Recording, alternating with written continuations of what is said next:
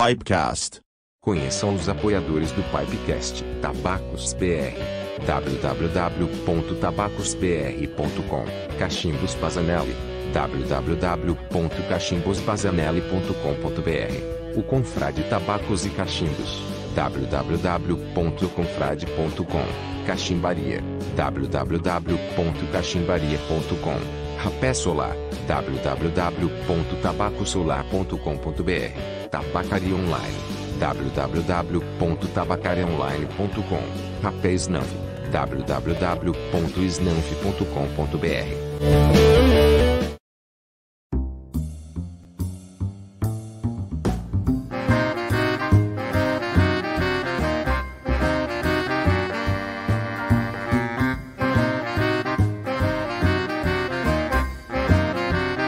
Pipecast. Olá, pessoal! Um boa noite ou um bom momento do dia para você que está vendo o Pipecast gravado. Pessoal, é, eu sou o Uwe Traue e deixa eu ver aqui os comentários. Já começamos com o comentário do Balkan, né? Boa noite, pessoal. Boa noite, Balkan. Boa noite, Eduardo Alvim. Boa noite, Di Martino, que é o Di Cachimbo. É, deixa eu ver aqui. Alexandre, é, Roberto Prazer. Boa noite. Cachimbo e devoção, boa noite. Hoje eu vou fumar aqui no meu Bazanelli um tabaco aqui também que é bem, bem legal e vai chegar no mercado, que é o Sherlock da Tabacos BR. Então é isso aí. Brian, tudo bem com você, cara?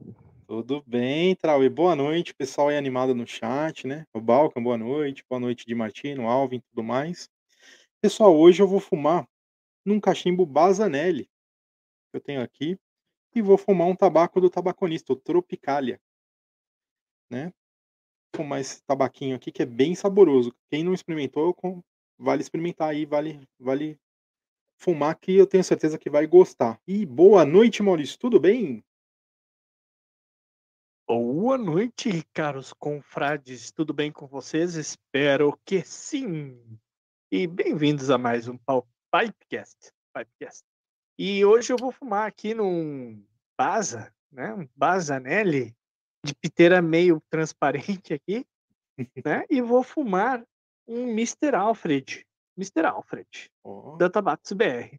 E para você que se interessa, né, por esses cachimbos que a gente mostra aqui, ou tabacos que a gente mostra aqui, os nossos apoiadores têm, né? Você pode acessar lá o, o arroba cachimbos Bazanelli, pedir o seu cachimbo. Você pode acessar lá o Tabacos BR e comprar o seu tabaco, né? Entre outras tabacarias, temos o Confrade, Cachimbaria, etc.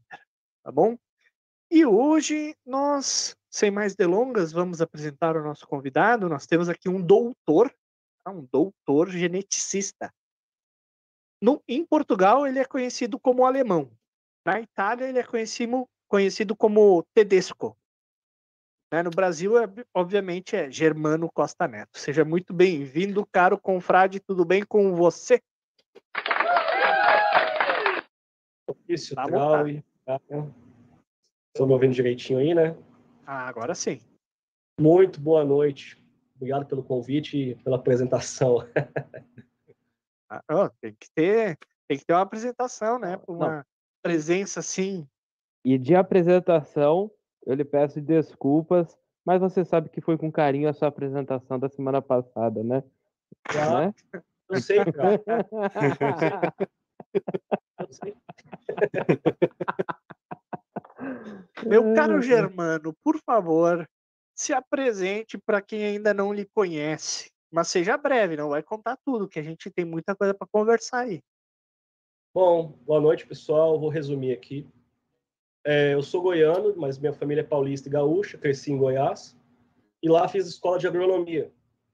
Sempre tinha uma paixão por clima, uma pa- paixão por solo. Isso me levou a trabalhar com modelagem nessas áreas, né? Eu gosto muito de matemática. Daí fiz pós-graduações na área da genética aplicada à modelagem. E hoje em dia eu sou doutor, trabalho como pesquisador associado é, na verdade, como pós-doc, pesquisador associado na Universidade de Cornell, nos Estados Unidos, onde trabalho com a, com a área de genética de milho e modelagem. E fumo cachimbo, vai fazer 10 anos agora, em outubro. Interessante. Interessante. E você tem que idade mesmo? Desculpa, 32. 32. 32. Fuma desde os 22 anos. Uhum.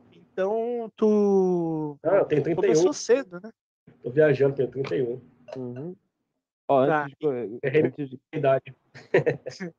Normal. antes de Depois co- dos 30 começa a ser normal errar a idade. Ai, ai, que bom sou que eu ainda não sei o que é isso. Ó, antes de continuar, o Eduardo Alvim, né, falando que o Germano tá com o estilo redneck, né? Tá com bonezinho, camiseta xadrez, camisa xadrez. posso, posso responder? Legal. Pode. Pode. Guarda, porque hoje eu quis me apresentar como germano geneticista, e é assim que eu ando no meu dia a dia. Tá, tá respondida a pergunta. A pergunta, a colocação, né? Exatamente. Mas, Germano, o que, que te deu na telha aos 21 anos de idade, plena juventude, né? Podia estar bebendo, podia estar né, fazendo zorra, mas de- por que, que tu resolveu fumar cachimbo? Cara, essa é uma história muito engraçada, porque eu vim de uma família altamente tabagista. Todo mundo fumava, meu avô fumava cachimbo. Meu avô era aquele tipo de cachimbeiro que, quando começava a dar muito cake, ele jogava fora o cachimbo, sabe? Vomitava. E ele andava com piteira, ele gostava de botar, botar o cigarro na piteira, sabe? Uma coisa assim, super aleatória. E aí eu cresci meio, com, meio que com raiva de cigarro. Então eu, lembro, eu tenho memórias minhas assim, de 10 anos, eu jogando um cigarro da minha mãe no lixo dando descarga nele, sabe? Sempre odiei. Só que é, eu estava perto dos 20 anos, mais ou menos, 19 para 20, eu, comecei, eu fiquei interessado em palheiros especificamente. E nessa época não era modinha palheiro, pelo menos em Goiás não era modinha. Então eu comecei a achar legal fumar fumo de palha, eu- e eu ia na- nas tabacarias, né, principalmente tabacaria do centro, de, na tabacaria do Mercado Municipal do Centro, tem várias tabacarias e nessas tabacarias tem uma diversidade enorme de palheiros. Então eu ficava fascinado pela diversidade de tabacos. E daí um dia eu me toquei, cara, eu sou burro, tô comprando palheiro, pagando caro, sendo que eu posso comprar a palha e comprar o fumo de corda. Aí que eu tive o interesse de começar a comprar fumo de corda, fazer palheiro, mas assim, eu não sabia bolar direito, tinha um puta saco. E aliás, um baita saco, não- põe a censura depois aí. Ah, eu não posso falar palavrão. Aí é. Aí é. Foi mal, quem me conhece palavrão eu tô no meu momento de. Mas, ô Germano, com 20 anos de idade não aprendeu a bolar, cara? Nossa senhora. Eu não fumava, eu tinha desprezo por cigarro. Ah, Eu fumava. Fui direto pro palheiro. Depois que eu fui pro cigarro, mas que eu tava com preguiça de bolar palheiro, sabe? mas é. E aí comecei a achar legal é, fumar, né? E aí um dia do nada, cara, não sei se eu tava vendo um filme, se era o Sherlock Holmes lá do Robert Downey Jr. ou se era. Não lembro que filme que era, cara. Eu sei que o cara tava fumando cachimbo, eu falei, pô, cachimbo é legal. Eu sempre achei legal cachimbo. Mesmo quando eu tinha raiva de cigarro, quando eu era criança, eu sempre pegava alguma coisa e fingia que era um cachimbo, sabe? Sempre achei legal, sempre. E aí eu tinha um amigo, tem um amigo, que ele estava indo para a Europa e ele foi fazer um mochilão. E aí eu falei brincando com ele, cara, me traz um cachimbo da Europa, porque na minha cabeça, o único lugar que você conseguiria cachimbo seria na Europa, porque ninguém no Brasil ia fumar cachimbo. Primeiro, cachimbo é coisa de velho. Segundo, cachimbo é coisa de velho europeu. Na minha cabeça era essa ideia. E aí ele estava na, na Romênia, ele viu uma tabacaria que era filial da Mr. Brog, que é da Polônia, e ele comprou um cachimbo para mim, um freehand e trouxe, sabe? Nem sei quanto foi o preço, me deu de presente. E foi aí que eu comecei a, a botar fumo, testar, e aí eu fui na tabacaria, fiquei indignado, porque tinham fumos lá que era 12, 13 reais. Eu, gente, por que paga 12, 13 reais num tabaco? É caro demais. Ah, eu pego esse irlandês aqui mesmo. Peguei o irlandês lá, era um pouquinho mais caro, e aí virou meu tabaco durante 6, 7 anos, só irlandês e corda. Acho que esse é o resumo minha história de... Cara, e essa fase do irlandês, essa fase do, dos tabacos assim é, que a gente normalmente inicia, né? Ela é bem mágica, né, cara? Porque quando a gente tá só nisso, é gostoso, é prazeroso, né? Tudo bem, quando a gente às vezes explora o, o, uma coisa mais elaborada, uma coisa importada, tudo, mas a gente ainda permanece no, no irlandês, no Finamor, no Candinho, enfim, é, de vez em quando para mim, quando eu fumo um tabaco desse, me vem aquela nostalgia, assim, dessa, dessa época de começar a fumar cachimbo. Isso é muito legal, cara. E você já estava com. Hoje tem 31, 21, tu estava fazendo o quê? Tu estava no Brasil, estudando? Ah, eu estava na graduação em agronomia, né? E muitos colegas meus fumavam é, palheiro. Eu tenho um grande amigo, que eu sou padrinho de casamento dele, que ele virou cachimbeiro depois também que ele fumava comigo. É... Então, assim, era, era divertido experimentar. Ah, a gente vez comprou um palheiro, por exemplo, que tinha é, mama cadela, chamado Mutuca. Eu fiquei fascinado como é que podia misturar tabacos diferentes, fazer uma mistura de tabacos. É engraçado isso que eu aprendi o que é a ideia de mistura de tabacos antes de entender que já vendiam-se misturas de tabaco, entendeu? Uhum. Para mim foi, uma, foi, um, foi um processo estranho de aprendizado e entrar no mundo do cachimbo. E até coisa assim de 2016, é, eu só tinha um cachimbo, porque na minha cabeça a pessoa tinha o cachimbo, entendeu? O meu cachimbo, no singular. E foi muito natural para mim também, porque sem ninguém me ensinar, eu fiz um tamper com rolha de rolha de vinho, eu esculpi a rolha, botei um palitinho e fiz um tamper. Uhum. E na minha cabeça só podia acender o cachimbo com fósforo, então eu sempre praticava o fósforo e tal. Coisas que ninguém me ensinou. Eu, eu, cara, eu nunca tive curiosidade de abrir o YouTube, de nada. Eu fui fazer isso pela primeira vez em 2019. Mas já existia internet em 2000 e pouco ali, já existia. Já, mas, mas eu achava que era assim, quem, quem que é o idiota que vai gravar vídeo, fazer... Quem que é o idiota que vai juntar, vai fazer semanalmente uma live um monte de, de, de caboclo doido que fuma cachimbo, para divulgar informação, que sabe tanta coisa para fazer no YouTube, sabe? Tanta coisa para fazer na vida melhor, né? É, então assim, para mim é inconcebível isso. Isso aqui, isso aqui é inconcebível para mim, o meu eu de anos atrás, sabe? eu tive a curiosidade de Legal, cara. E, e o rapé? Eu, eu sei que eu tô atropelando as coisas, mas depois nós vamos falar mais de rapé, mas como é que tu começou a usar rapé? Eu, eu, hoje eu sei que tu é meio viciado. Oh. Hoje eu acho que eu sou mais em rapé do que em cachimbo, embora eu consuma ambos diariamente. Mas assim, eu estava fazendo cursinho. O meu primeiro curso que eu fui fazer na faculdade era história. Eu sempre amei história. E aí depois, eu, quando eu fui fazer o vestibular para agronomia, eu tive que aprender mais sobre exatas, né? Então eu fui fazer um cursinho e aí tinha uma galera lá que fazia cursinho para coisas mais, tipo, engenharia civil, assim, que era mais concorrida. E eu, eu lembro de ouvir uns caras cheirando tal, assim, mas eu não lembro, não tá, trela com isso, não. Aí eu tava no meio da faculdade, um amigo levou um dia e me, me ofereceu. Na mesma época eu comecei a fumar cachimbo. Achei legal, mas assim, não pegou. Quando eu estava no mestrado, coisa de 2015, um dia eu fui comprar fumo de corda, e aí o dono da tabacaria perguntou: Você gosta de rapé? Aí eu, ah, agora esses negócios não, isso aí é coisa de, gente que cheira, é de cheirador. o cara, não, não, não.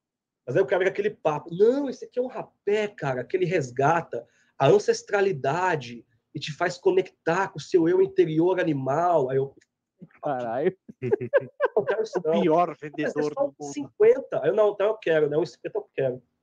Não. E era um pi, cara tupi de cravo, eu achei legal, assim. Só que aí, quando eu estava no começo do doutorado, um dia eu peguei essa latinha, olhei para ela assim, 2017 por aí. Falei, cara, eu vou dar uma pitadona para ver o que, que acontece. Deu uma pitadona, nossa, agora sim, agora eu gostei desse trem. Comecei a consumir rapé atrás de rapé. E até 2020, final de 2020, era inconcebível para mim pagar mais do que dois reais numa latinha de rapé. Mas posso falar disso mais tarde, depois aqui na, na live. Tranquilo. Vamos dar aqui um, um oi pro Luciano Monteiro Pérez, o Rafa Old Games. Cachimbo Aguiar tá te xingando porque tu jogava o cigarro da mãe no lixo, né? O Benê tá te elogiando, né? Muitos elogios. Marcos Voge, sempre presente, obrigado, confrade. E o Fábio. E tá falando aqui, cachimbar é acima de tudo intuição. É, pode ser. E Germano, para começar, para começar bem, fumar é arte? Eu tava refletindo sobre isso esses dias, cara. Fiz até um vídeo bem porco. Fiz um canal no YouTube, né? Vocês devem estar sabendo. Com péssimas edições de vídeo e péssima qualidade de áudio e vídeo, mas garanto que tem conteúdo. É o que E- gostamos. E aí é, eu tava pensando sobre isso. Eu tava, eu tava brincando de fazer anéis de fumaça e comecei a pensar em a, a arte de fazer anéis de fumaça, a arte de solver fumo, coisas que a gente vê na, na literatura, bem, bem comum esses termos, né? E eu, eu cheguei a levantar esse questionamento, cara. Às vezes, brincar de fumar... Eu, eu, eu sempre fui um cara muito... Eu, eu sempre detestei glamorização de coisas. Se eu via um cara com cachimbo, ah, isso aqui é nobre arte, eu já, eu já ficava com raiva da pessoa. Eu já nem conhecia a pessoa, eu já, já tomava ranço da pessoa. Mas eu comecei agora a pensar mais nisso, cara, e eu acho que é, tem, um- tem um pouco de arte em tudo que a gente faz na vida, que a gente faz com prazer, né? Eu acho que fazer as coisas com prazer é uma arte. Essa reflexão hoje em dia. E sentar com o cachimbo, fumar com calma, brincar de fazer anéis de fumaça, é uma arte. Mas, obviamente, Ó. quem faz misturas faz arte, quem faz cachimbos faz arte, né? Então, Por essa questão- vocês não esperavam, Germano filósofo. É. E, inclusive, Maurício, pode colocar ali na nossa, na nossa tabelinha, né? Mais um para é arte. É, É. E tá, tá chegando perto aí, tá, tá bem acirrado. a tá bem acirrado. Deixem o Germano de 2020 para trás ouvir isso, não, senão ele vai ficar. É, e- e, cara, é, é interessante você é, relatando o seu é, caminhar aí nesse mundo do tabaco. Você é uma pessoa que começou com vários preconceitos é, seus, né, internos, sobre bastante coisas, cara. E é legal que você é, parece que teve uma uma evolução, né, sua. Você você mesmo tirou seus preconceitos, né, cara? Ou outras pessoas ficaram te forçando. Não, cara, vai, para de ser turrão. Ou foi natural? Foi seu. Cara, eu, é, de até 2019, por aí, eu não conhecia nenhum cachimbeiro. Só o meu compadre que começou a fumar por minha causa. A gente fumava junto, eu e ele. Eu não conhecia nenhum cachimbeiro. Quando eu entrei nos grupos de quando eu, quando eu mudei para Piracicaba para fazer meu doutorado, e eu sempre fui um cara com muitos amigos, assim, amigos que eu tenho desde que eu era pequeno. A gente sempre se via todo, quase toda semana, muito próximos. E eu mudei para uma cidade, cara, que, assim, as pessoas que conviviam comigo na universidade eram meio babacas, sabe? E o, e o ambiente acadêmico, ele é muito competitivo. Tem, umas, tem uns egos, umas bobeiras, assim. Eu sempre fui um cara que gosta muito de compartilhar.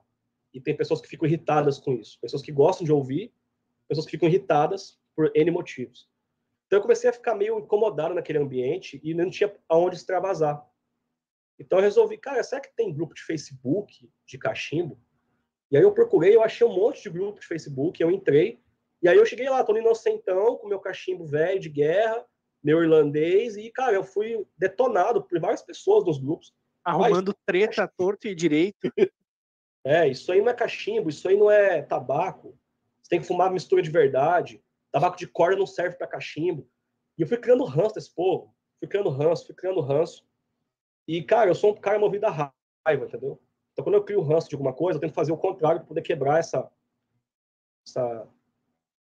Tentar convencer, sabe? Uhum. a- as pessoas.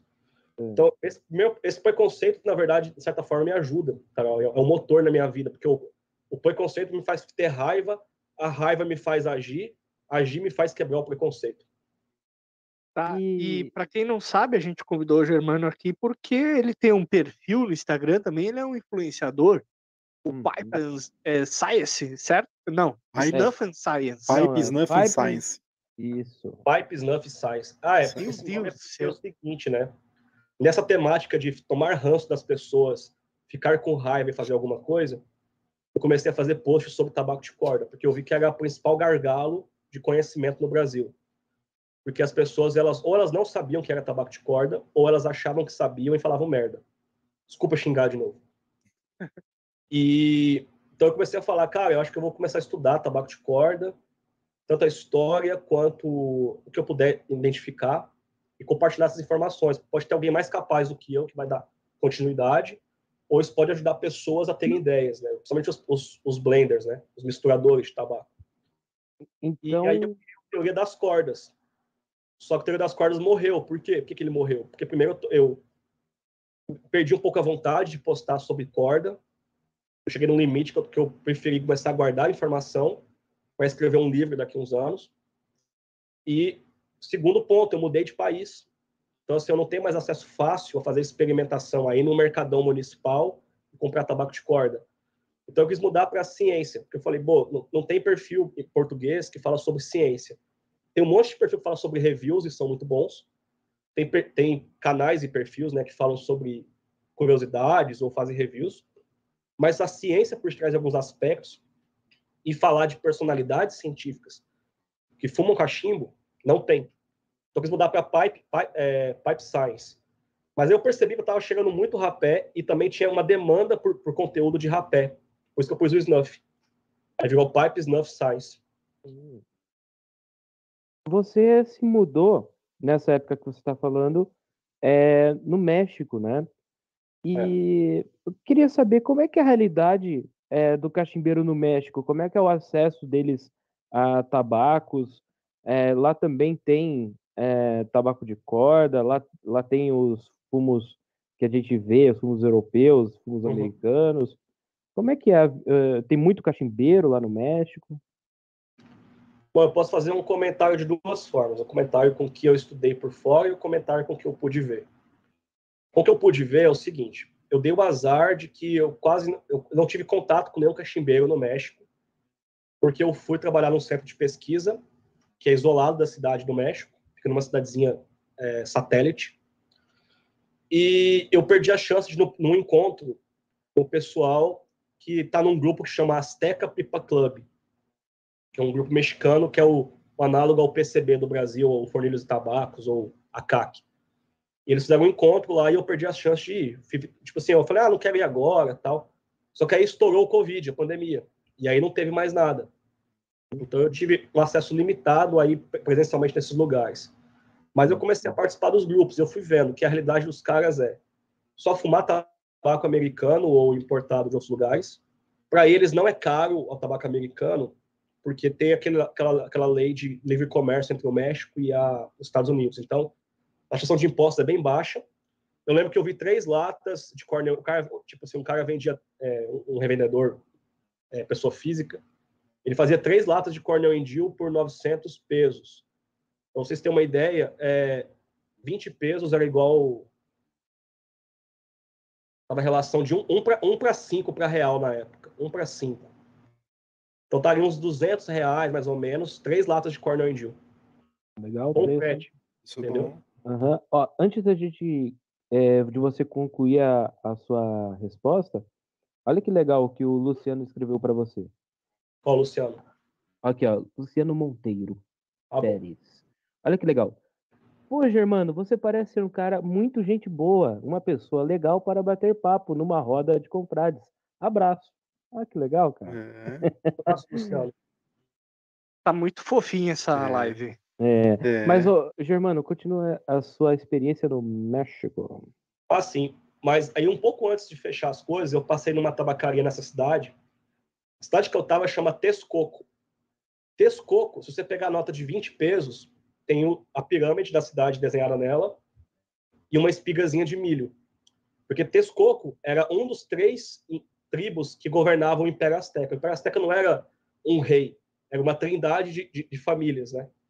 Tinha Tenochtitlan, que é a capital, mas tinha cidadezinhas satélites. Uma delas era Texcoco, que essa cidade até hoje existe, né? E é justamente por isso que eu fui lá, porque o centro de pesquisa de milho foi escolhido para ser lá em homenagem ao centro de origem do milho.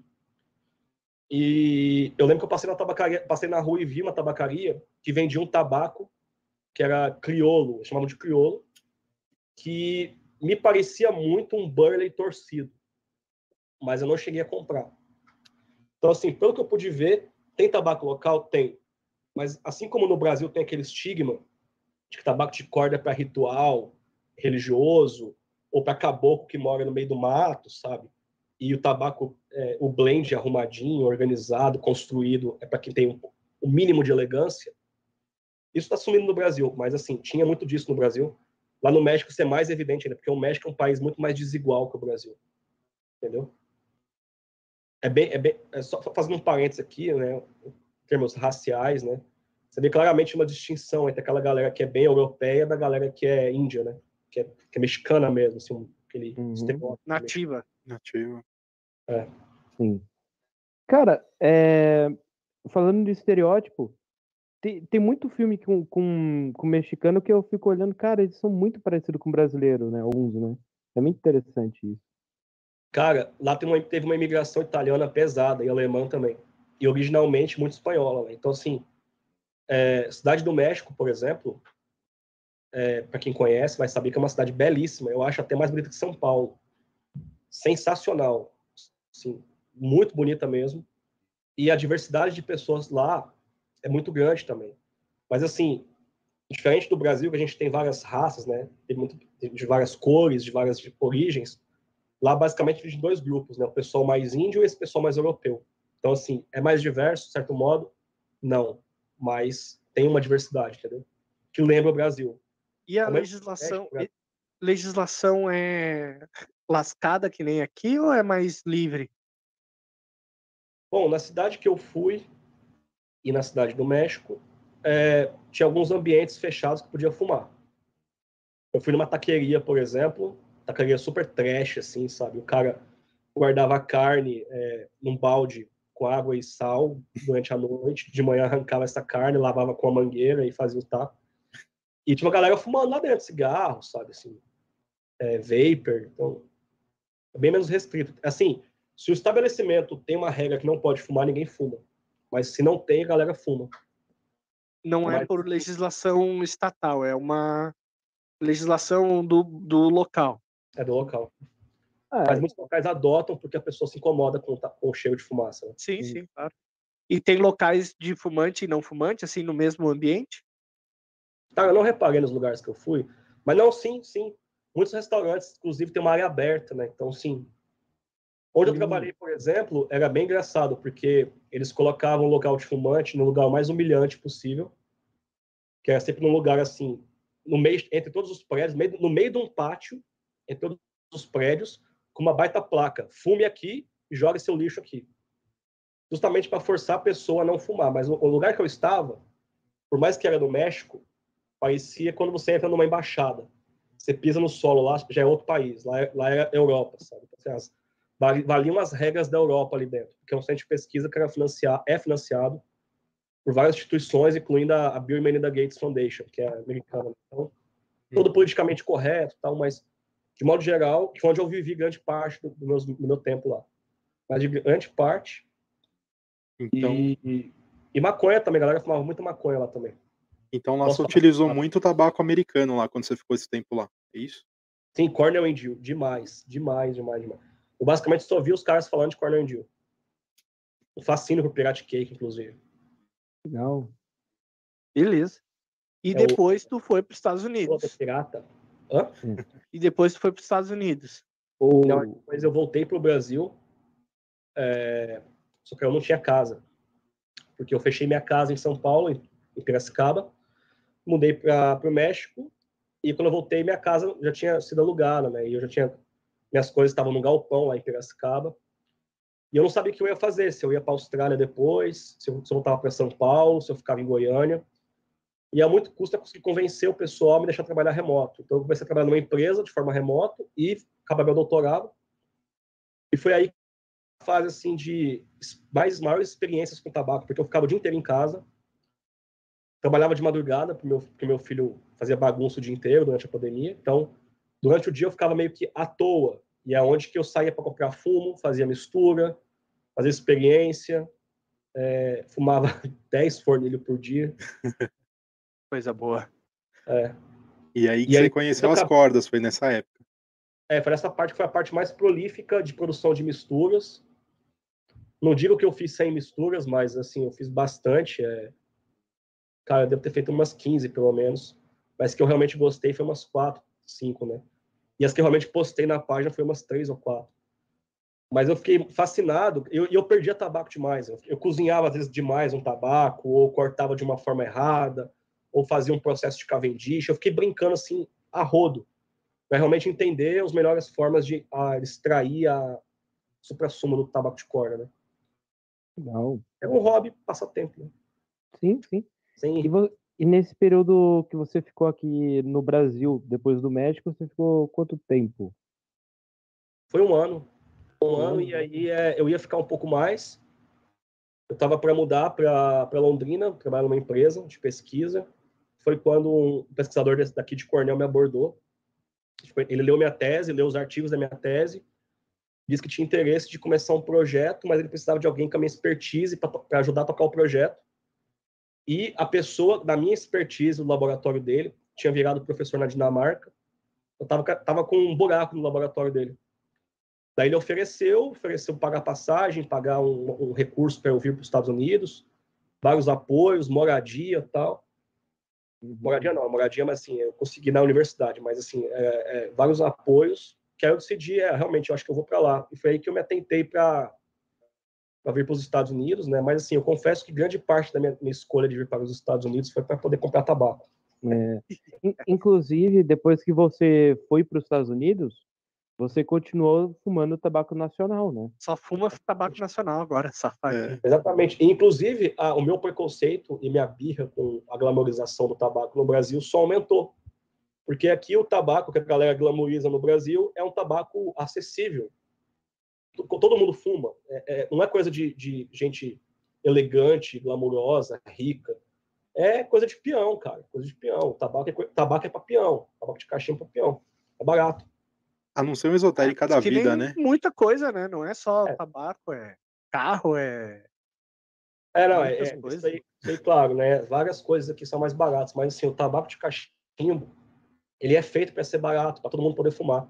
Tanto que assim, antes eu achava que os gringos compravam aquele monte de lata porque eles eram loucos. Mas não, é porque eles, eles sabem que é barato, não faz diferença nenhuma para eles, sabe? Eles compram para envelhecer, para É. deixar guardar.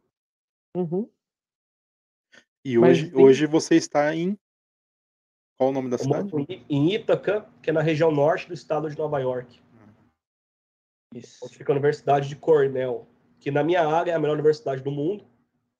E ela, e ela faz parte da Ivy League, que é a mesma liga que tem Harvard, Princeton, outras universidades. Então, seria uma universidade de elite que, que eu tive essa, essa chance de fazer parte e trabalhar nela, né? Então você está pertinho da Fornoggins, uns 40 minutos, uma hora mais ou menos da Fornoggins. né? A Cornelius fica em Connecticut, chega em dois dias aqui em casa.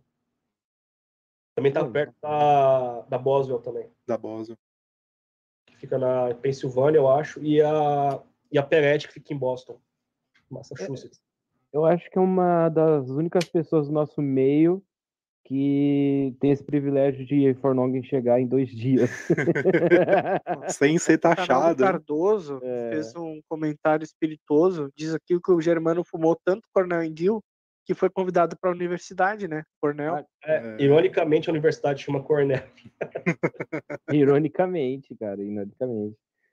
Ah, não É. tem nada a ver com tabaco, então. Eu Sim. achei que a faculdade era do tabaco. É, faculdade É, do então, tabaco. ele faz. Cornell. Cornell Endil é o nome de é o nome de dois caras que criaram a marca, né? É sobrenome. Cornell é um sobrenome, que é o mesmo sobrenome do, do, do Ezra Cornell, que é o cara que fundou a universidade no século XIX. Pode- Hum. Podem ser parentes, inclusive. Que legal, cara. É, Mas, Germano, você disse que tem tabacos, o que os tabacos são baratos aí nos Estados Unidos, mas tem os tabacos que também são caros para o pessoal daí. Né? Qua- Quais que são mais ou menos os tabacos? Cara, tabaco Caro. caro, tabaco que saiu de linha, por exemplo. É, esses Smallbat da Cornell Endil. Se você não comprar quando, quando sair, esse aqui é o Eight State Burley. É o antepenúltimo. É o, é o penúltimo Small Bat que saiu é, antes do, do Anthology. É, cara, se você não compra, depois de um tempo já dobra o preço, já triplica. Por exemplo, Carolina Red Flake, eu tava vendo, o Matheus até falou para mim que tava 25 dólares numa loja, mas eu fui olhar e acho que ele olhou errado, era 225. Hum, É, então, assim, tabacos que saíram de linha são mais caros, né? É, McLaren, por exemplo. Elland, é. E, obviamente, alguns tabacos europeus da Samuel Gauch, por exemplo, eles são, eles são mais caros. Eles, eles quase não chegam aqui. É impressionante, sabe? Gauch Robert, Samuel Gauch é mais caro. E W.O. Larsen, por exemplo, é, acha aí, por exemplo, com facilidade. W.O. Larsen. Cara, eu nunca vi esse tabaco, eu não conheço. É, um- é uma lata. Ah, o Brian Eu tem uma aqui, exemplo, vou mostrar Aqui, Depois me, depois me fala que eu vou procurar. Essa É. latinha aqui, ó. Não, nunca tinha visto. Larsen. Cara. É dinamarquês, hum, mas é Ah, deve legal. ser ruim, então. tabaco bom, cara. Deve ser ruim. Deve ser ruim. ah, cara, eu gosto então de coisa muito ruim. Então. Mas essa tendência que você está falando, Germano, a Cornell está adotando isso daí agora, né? Os tabacos dele, eles estão deixando algumas séries limitadas e está ficando um pouco mais difícil, né, de, de conseguir, né? Mas assim, eu particularmente cheguei à conclusão de que eu, eu observando algumas pessoas e conversando com algumas pessoas, comprar Cornell em Dio é é vira-latagem, sabe? É coisa de estrangeiro. Pessoal que compra, mas assim, o que eles gostam mesmo é comprar de bulk, sabe? Eles compram mais de bulk Cornell Dio. E é bem mais barato, né? Eu, eu comprei esses dias até errei a mão na minha compra, assim, exagerei no Super Balkan e no, no Star of the East. É, mas, por Manda exemplo, nós. Da Peter Stock Buy, tabacos da Fornogens de Bulk, Boswell de Bulk, Perette de Bulk e tabacarias locais. Eu achei uma tabacaria que fica em Rochester, cidade aqui perto. Eu nunca fui lá, mas eu já achei pela internet. Que o cara ele tem os jarros de tabaco e ele faz a mistura para você. Você liga para ele, ele faz. Ou você pode pedir uma que ele já fez. Tem uma lá que chama Old Toby, em homenagem ao Tolkien, por exemplo, que é Cavendish com mistura inglesa. Você liga lá e faz. E é barato, é coisa assim, uma onza, 2 e, 2 e 10 dólares. Tá. Barato. Mas uh, agora eu quero saber se você ainda tá nas, nas origens. Você comprou Capitão Black aí, de lata, você fumou os, os Então, tabacos. Capitão Black nunca foi uma origem para mim. Capitão Black já foi naquela fase em que eu entrei nos grupos de, de Facebook, daí falaram: Ah, você vai fumar porcaria de irlandês? Fuma uma porcaria que é um pouco melhor, tem Capitão Black. Alguém falou para mim lá, né? Aí eu fui na loja e falei: Ah, qual é esse Capitão Black? Eu tô pagando, na época eu pagava acho que era 16 ou 15 no, no irlandês. Quanto que é? Deixa eu ver. O maluco, ah, 35. Você tá maluco? Quase o dobro do preço, vou comprar de jeito nenhum, foi mal comprei meu irlandês de novo. Aí na terceira vez que eu fui, de teimoso, eu falei, cara, eu vou comprar esse esse tabaco. Qual que é melhor? O cara, ah, esse cherry aqui parece ser o melhor, viu? A galera compra muito. A galera compra muito e compra. Então me dá esse azul escuro aí. Muito aí, bem pensado. Coincidência, comprou o dourado, o gold, né? E ele gostou demais. Aí a gente ficava trocando fumo de Capitão Black. E aí depois eu comprei o branco, aí eu achei que você achar legal, mas assim, é muita química e tal. Quando chegou o Seven Seas no Brasil, eu troquei o Capitão Black pelo Seven Seas, né? Uhum, Eu sempre ouvi o famoso Dark Capitão Black. uhum. E aí eu comprei esses dias para fazer review para a página do YouTube. Uhum. E a minha primeira impressão foi, cara, meu Cavendish de Piracanjuba era melhor. É, Caramba, um bicho. comentário, um parênteses, a minha página de, de, do YouTube, como eu falei, é, é feita para ser com péssimas edições e péssima gravação de áudio e vídeo, mas com conteúdo. E as reviews de tabaco, eu estou fazendo assim, eu não faço uma review, eu faço múltiplas pequenas reviews ao longo do tempo. Tem um tabaco, cara, que é o da Dan Tobacco, que eu já fiz, eu acho que uns seis vídeos de menos de um minuto. E aí eu vou colar os vídeos depois ao longo do tempo. Então, o primeiro do Capitão Black, eu só xingo o tabaco, o Dark. Vocês vão ver quando sair. Eu falo, cara, o meu, o meu Piracanjuba Cavendish era melhor que esse. Mas lá pelo quinto vídeo que eu gravei esses dias, eu falei, cara, é um tabaco legal. Ele tem ali um, uma nota de café, uma coisa de caramelo, um balanço de caramelo com mel. Sabe, que legal. E não fica na língua assim e tal, mas não, é- não é minha praia, entendeu? Eu- Uhum. Pra mim não vale a pena.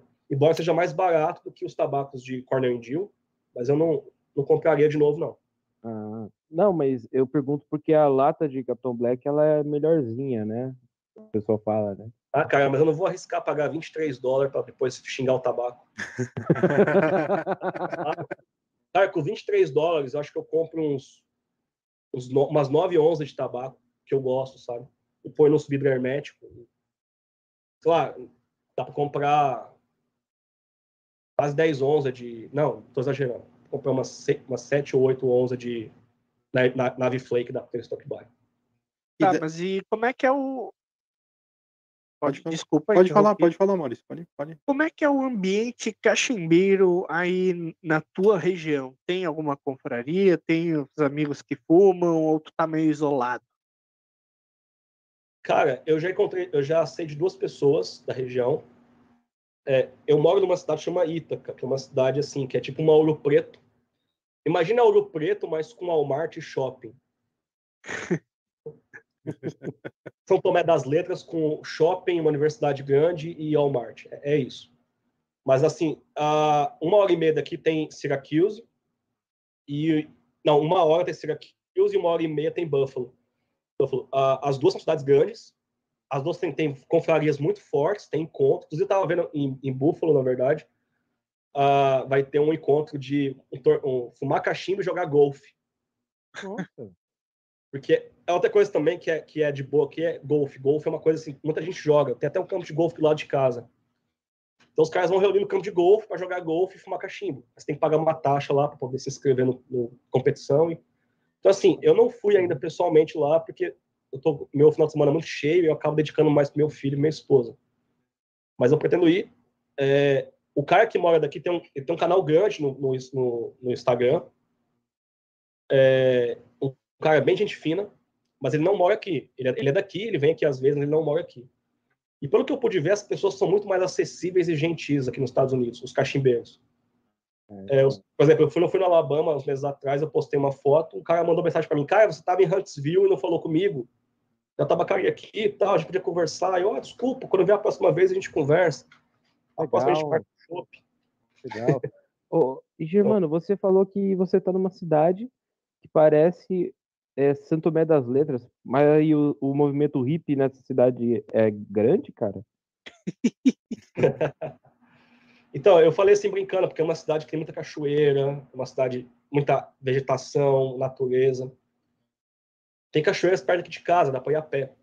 Então, assim, sim, tem uma galera alternativa aqui, bem forte, mas, é, para quem não sabe, Nova York é um estado bem conservador.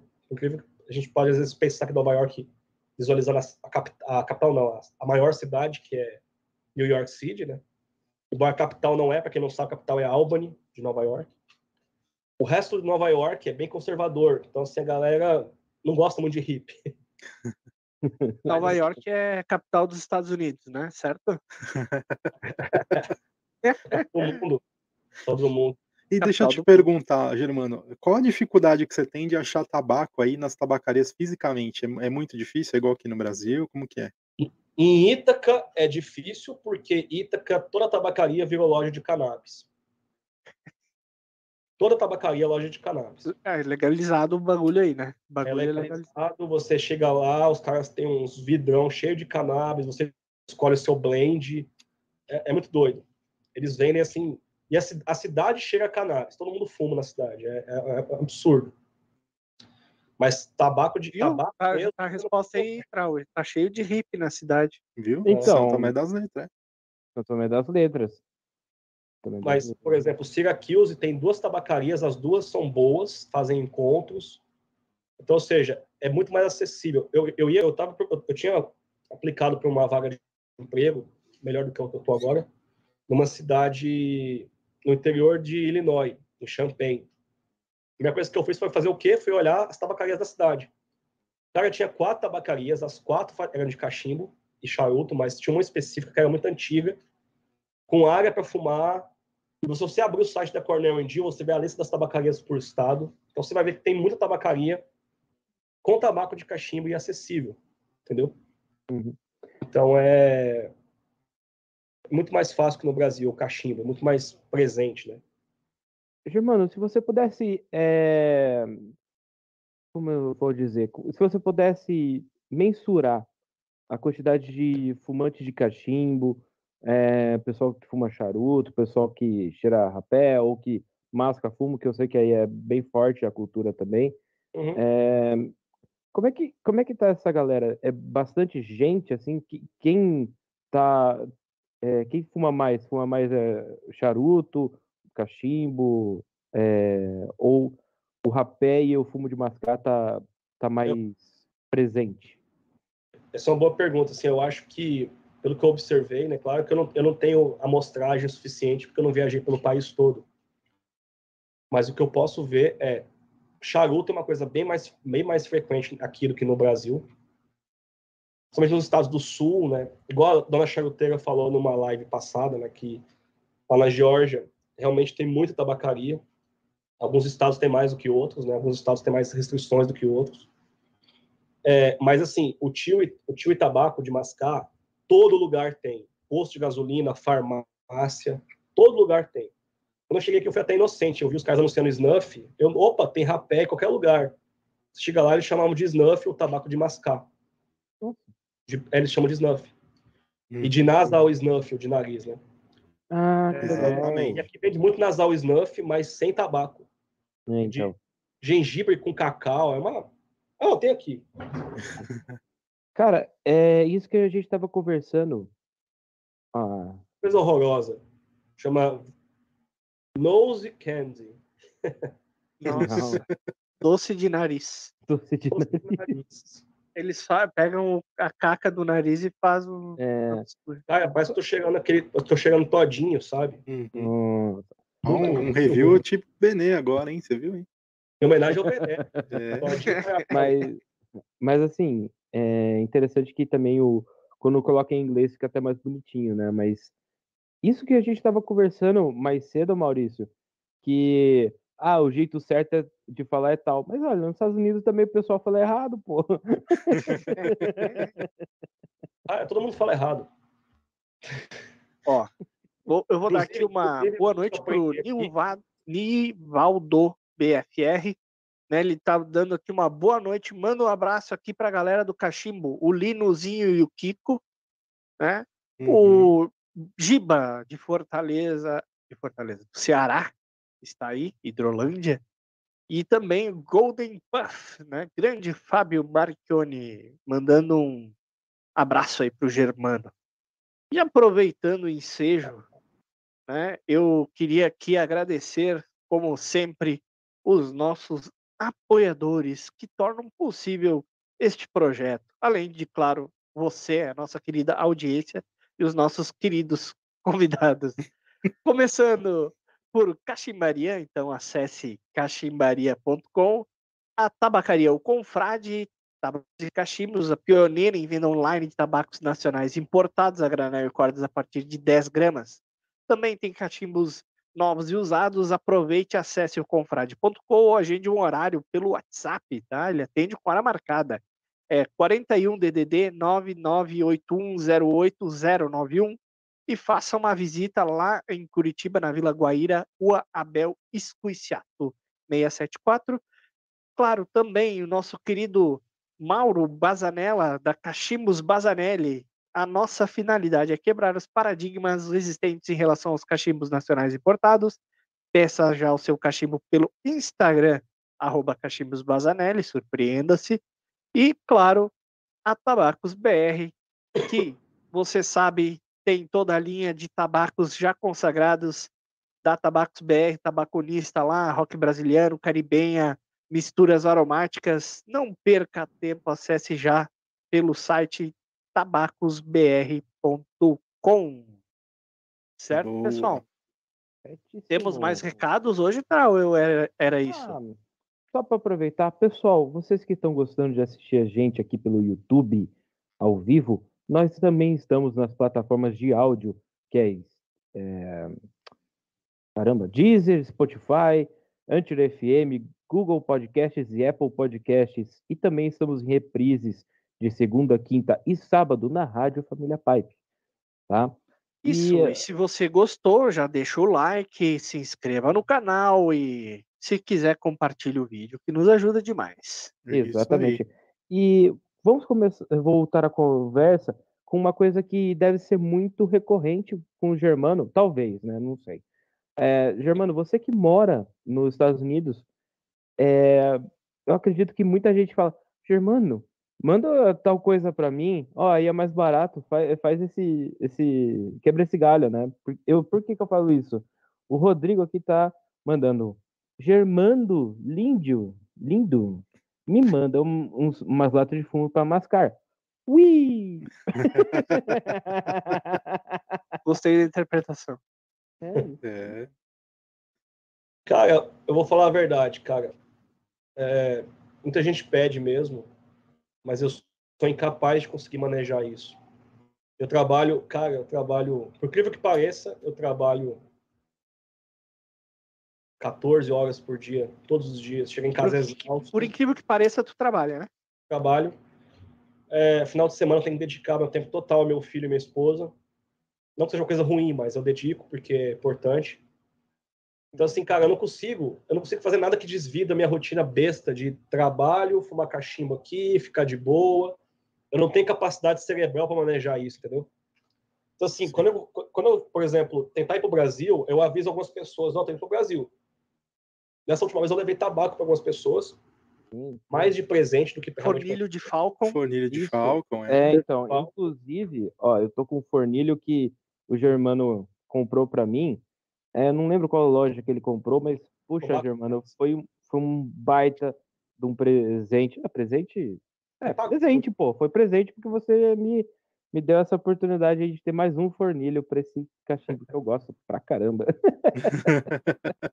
É, e assim, eu, eu não sei se eu posso falar isso, se não derrubar essa live. Não, não vou falar. Não, não fala, não, pelo amor de Deus. Na da dúvida, não fale. Não, na dúvida, não fala. É. Tá bonitinha a live até agora. E que Mas, história é. é... essa, Germano, de que tu vai escrever um livro? Tu vai escrever esse livro aí? Já comecei a escrever. Bom, é, uns anos atrás, era uma live, cara. Acho que era uma live do Robson, família Pipe, com. Não lembro se era o cara do, da Arapiraca, o Thiago, não lembro quem foi. Eu tava no chat, como sempre, aloprando no chat. E aí começaram a falar: ah, alguém tinha escrever um conteúdo sobre corda, não sei o quê. Isso faz uns dois anos, talvez, dois anos e meio. E aí de lá pra cá, cara, eu comecei a escrever. E é- eu, eu mais ou menos dividi o livro assim, cara. É, receitas, eu comecei ordem de trás para frente. Receitas fáceis de, de fazer em casa. É, aí a história do tabaco de corda, as, as fases do tabaco de corda no Brasil, onde eu pude pesquisar até então. Mas eu não me sinto seguro ainda para poder falar que essa história que eu estou contando é a verdadeira história. Então, eu sinto que demanda mais pesquisa e mais estudo e mais conversa com pessoas e a parte que eu consigo resgatar conhecimento fácil, que é a parte de genética e diferenciação das espécies. Que isso não necessariamente demanda pesquisa no Brasil, eu posso fazer isso com literatura. Então, minha ideia é fazer uma história geral do tabaco, falando sobre a genética, explicando as diferenças, os processos e, no final, as receitas. É, então, vai ser um livro mais técnico, é, eu acho que é uma coisa que não tem, não tem no Brasil. E, e eu poderia já dar uma adiantada nele, mas eu não me sinto seguro ainda na parte de falar de história e diferenciação das cordas, porque eu acho que tem alguns buracos negros ainda, assim, umas caixas pretas que têm que ser abertas, que só com conversa realmente com o produtor, e produtor verdadeiro, não produtor fake que compra do vizinho e revende na internet, Eita. é, que as coisas vão para frente, entendeu? Então, eu acho que daqui uns três ou quatro anos, talvez, vai sair esse livro. Cara, é muito legal é, isso de literatura é, no nosso meio, né? A gente tem é, o primeiro que eu acredito que tenha feito foi o Ranieri, depois foi o Alfredo, aí depois teve também o, o Joffrey que fez é, também é, livro dele.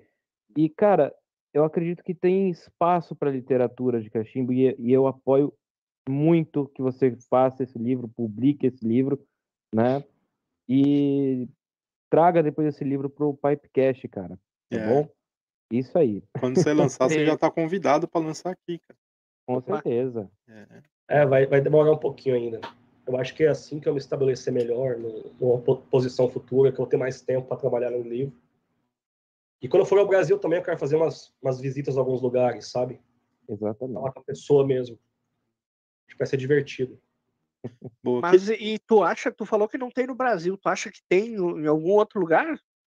Eh, Livro com essa, com essa tecnicidade, com esse tu- intuito em outro, em algum lugar? Conhece algum Então, livro? Dedicado ao cachimbo, não. E é justamente por isso que, ao contar a história das cordas, eu vou estar contando indiretamente também de alguns tabacos que saíram das Américas, né? Uhum. Então vai ter, vai ter, vai ter histórias breves sobre alguns tabacos, principalmente Virgínia, Burley, Kentucky, Perique, bem breve, porque não é o foco. Mas eu quero falar, por exemplo, de Perique, para estabelecer paralelos entre Perique e cordas brasileiras. Paralelos climáticos na, na- na região de produção, paralelos na, no processo de fermentação, paralelos nas micro-organismos que ocorrem em ambos. Então, eu quero, usar esses tabacos que o pessoal já conhece para criar âncoras, fazer paralelos. É, E a mesma forma, por exemplo, dos tabacos orientais. Os tabacos orientais, os otomanos fizeram seleções e melhoramentos, né? Com, com variedades que já ocorriam, porque tem às vezes um, tem, às vezes um, um, um equívoco em assumir que todo tabaco veio das Américas. E não. Se ele é material de genômica, se ele tem, tem tabaco origi, originário, até da, da Austrália, duas, duas espécies de lá. Então tem tabaco asiático, tem tabaco do Oriente Médio, que esses possivelmente são os materiais de hoje, orientais, são, são cruzamentos que os otomanos fizeram. Então eu também quero dar uma pesquisada sobre isso, porque eu não tenho material sobre isso, para poder é, falar sobre, entendeu? Entendi. Então- Então a sua próxima é, estadia vai ser lá na região dos Balcãs, onde você vai residir e vai estudar sobre isso. Não, não, lá, nesse lugar eu não pretendo ir. Esse lugar eu pretendo fazer li- liter- literatura mesmo, ler, ler materiais a respeito. Cara, isso é bacana, velho. Estudar essa história genética deve ser muito interessante.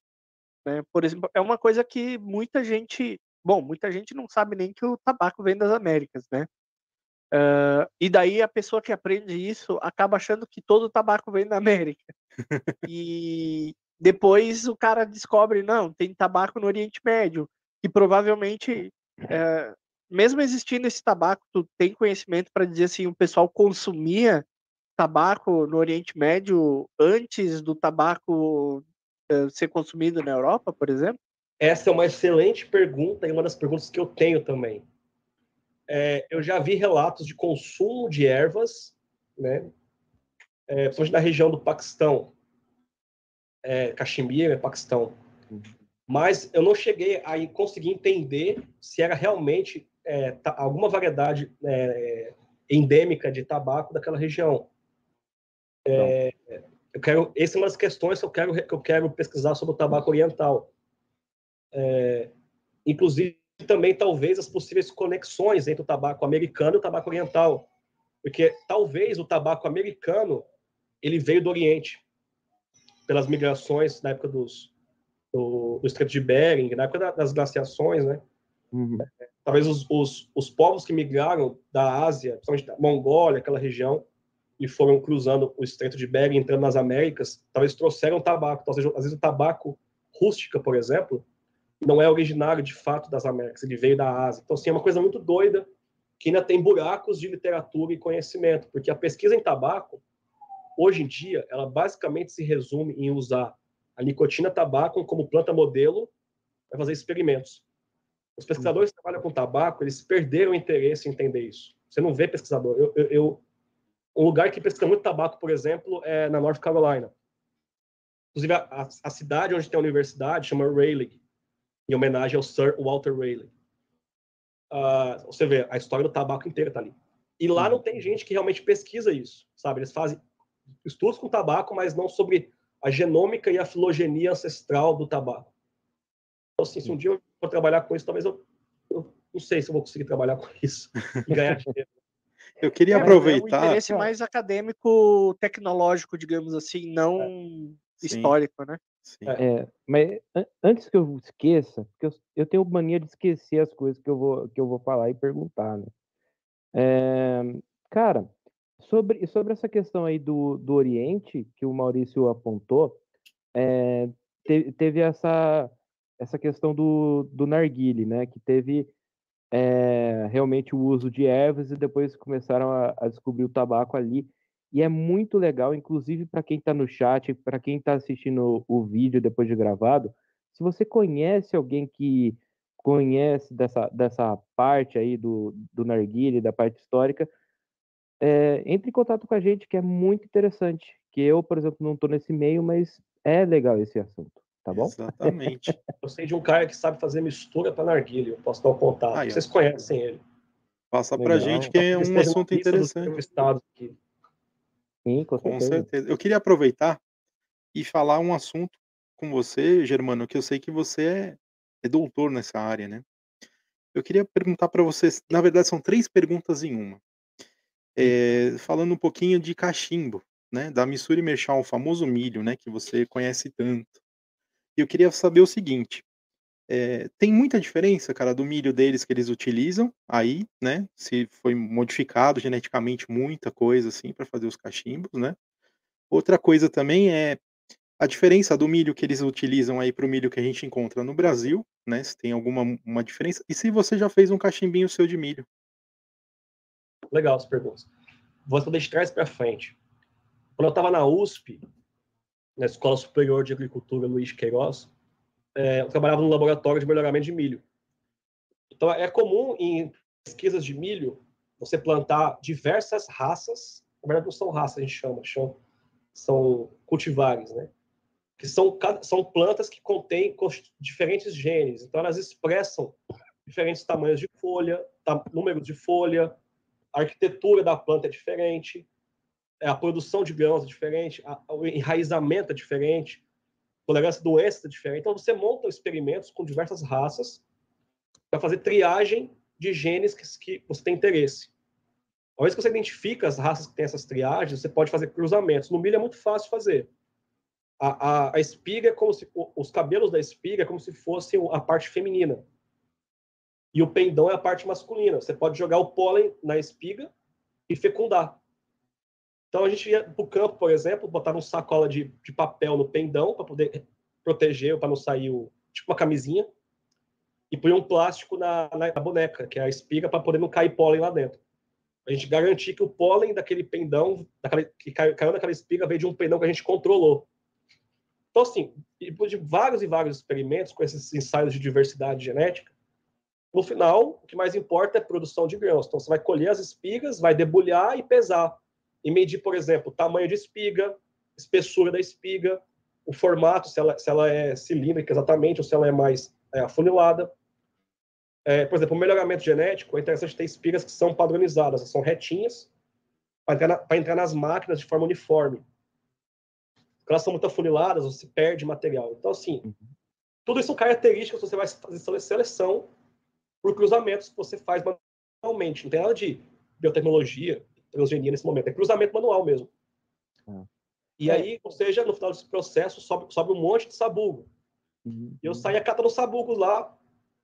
Aí eu achei, você via sabugo vermelho, você via sabugo roxo, entendeu? Eu, pô, vai dar uns, vai dar uns corn cobs legais. Mas assim, o que aconteceu? O processo de melhoramento genético em ambientes tropicais fez uma seleção que é para toda a biomassa da espiga ir para o grão e ficar o mínimo possível de sabugo. Que a gente, a gente come é o grão. Então, o a espiga fica muito frágil e estreita. O que, que o pessoal no Missouri, junto com a Universidade de, de- do Missouri, em St. Louis, no caso, a Missouri México fica em Washington, que é uma cidade um pouco mais ao norte, na beira do rio Missouri, e a Universidade de, do Missouri fica em Colômbia, que é no meio do estado. É uma região produtora de milho. Eles fizeram uma parceria, isso há décadas atrás, e pediram fazer, identificar alguns materiais que tinham a espiga um pouco mais grossa, cruzar entre si, pegar os filhos, identificar qual tem espiga mais grossa, cruzar entre si, identificar os filhos, cruzar entre si, identificar os até fazer isso várias vezes até, até você ter um grão que vai gerar uma espiga maior, vai, vai reverter o processo, ter menos grão e mais espiga. E foi assim que chegou esses materiais da Missouri, Marshall. Mas no Brasil tem uma diversidade natural de genética muito grande, ao ponto de que às vezes um produtor lá no interior do Mato Grosso do Sul tem um material de milho que tem uma espiga grossa. Então, assim, é possível fazer isso no Brasil. E esse processo de melhoramento não é uma coisa estrita, que eu estava mencionando, da Universidade de São Paulo. É um, toda a universidade, a de Viçosa, a de Goiás, do Rio Grande do Sul, Santa Maria, todas elas fazem dessa mesma forma no mundo todo também. Eu faço aqui a mesma coisa que eu fazia em São Paulo. A diferença é que eu uso um robô aqui para fazer algumas coisas no campo. Mas é a mesma coisa, algumas avaliações de altura de planta e tal. Então, é. E aqui a, diver... a, a diversidade de genética de milho. Vou fazer um parênteses de uma coisa legal. O maior pesquisador de, de melhoramento de milho dos Estados Unidos, que é um cara que ele redescobriu as leis de emenda, vou até fazer um vídeo sobre ele no canal, o Emerson. Ele era professor nesse laboratório que eu trabalho hoje ele era cachimbeiro. Toda foto que você vê dele, 1920, 1915, ele está com cachimbo na boca. Ele ia fazer avaliação no campo e cruzar as fotos com cachimbo na boca. Hoje, mano. É... É... ah, não, você ia continuar. Pode não, falar. Só ia falar que esse processo de diversidade genética não é uma coisa específica de país, ela é global, entendeu? Dentro de um mesmo país tem diversidade. Então, assim. Ah, e onde eu trabalhei no México, por exemplo, tinha um banco de sementes com 20 mil raças de milho. Era tipo uma geladeira gigante com os potinhos de milho etiquetados no país de origem e tal. E eu lembro que eu fui direto no corredor dos Estados Unidos, saí procurando lá é, Missouri, Missouri, Missouri, e achei o potinho da Missouri Merchant, dos, dos milhos da Missouri Merchant, porque foi uma universidade que desenvolveu. Então, os, esse centro de pesquisa recolheu a semente e você pode mandar um e-mail lá para o centro de pesquisa e requisitar a semente. Se vai chegar no Brasil é outra coisa, mas eles, mas eles, eles mandam, entendeu? Uma amostra para você. Que massa. Então, é, Germano, uma coisa que eu acredito que foi você que comentou com a gente em um dos hangouts, é, que, me, que eu guardei, é que isso que você está falando de genética também aconteceu bastante no, no Brasil é, com tabaco, né? Que é, antes tinham tabacos escuros, né? E depois é, o pessoal trouxe da, da Europa um tabaco mais claro, né? E veio o mito que o tabaco mais claro era melhor, né? Não sei se foi você que disse sobre esse mito, né? Aqui no Brasil. Ah, você está falando tabaco de corda? Isso, justamente. Bom, o tabaco de corda a gente pode claramente identificar é, três fases na história do Brasil. A primeira fase é a fase em que os índios cultivavam tabaco, possivelmente rústica, na América do Sul, na América do Norte, com certeza era rústica, mas aqui a gente não sabe direito se é rústica. Nos Andes era rústica. E no norte da, da, da América do Sul também era. Na Amazônia e tal. Mas no sertão nordestino, na costa brasileira, não se sabe ao certo se é rústica. Eu já vi gringo falar que o arapiraca e os tabacos de corda brasileiros eram rústicos. Não tenho certeza disso. Mas, enfim. Era um tabaco que tá, vamos, talvez não seja rústico, mas era muito próximo ao rústico é, ao longo dos processos de seleção, assim como a gente faz isso com milho, que eu comentei, os produtores faziam isso com tabaco também. Ah, aquela planta ali deu um tabaco mais gostoso. Vou plantar semente só dela. Então, se perdia aqueles genes das outras plantas que não eram tão boas. Os filhos dessa planta boa, tinha uma seleção ali dentro. Ah, aquele filho ali deu uma, uma planta boa, vou plantar de novo. Então, ao longo de várias décadas, você chega num novo tipo de raça de tabaco. Isso é muito endêmico de cada região do Brasil. Então, acabou-se que na cultura, aí vem a segunda fase, a sertaneja. O tabaco de corda virou uma forma prática de carregar o tabaco, de guardar e comercializar. E cada região criou sua forma de melhor processar o tabaco.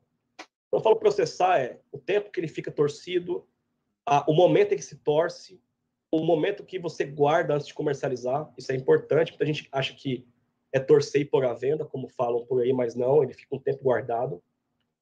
É, isso virou muito endêmico de cada região.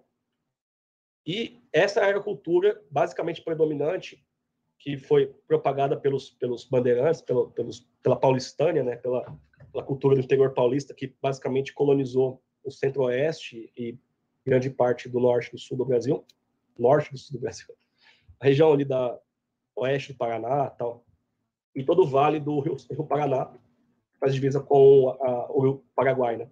Uhum. É, e aí era comum também no sul do Brasil, tinha materiais comuns do sul do Brasil que os índios locais daquela região do sul do Brasil comercializavam. Não, é cultivavam. Aí, é, no meados do século XX, Segunda Guerra Mundial, talvez, começou a ter uma migração em massa muito maior de, de italianos e alemães. E o, o hábito de fumar cachimbo, de tabaco deles era tabacos claros. Então eles começaram a plantar mais sementes de tabacos mais claros, o que virou basicamente a predominância no sul do Brasil.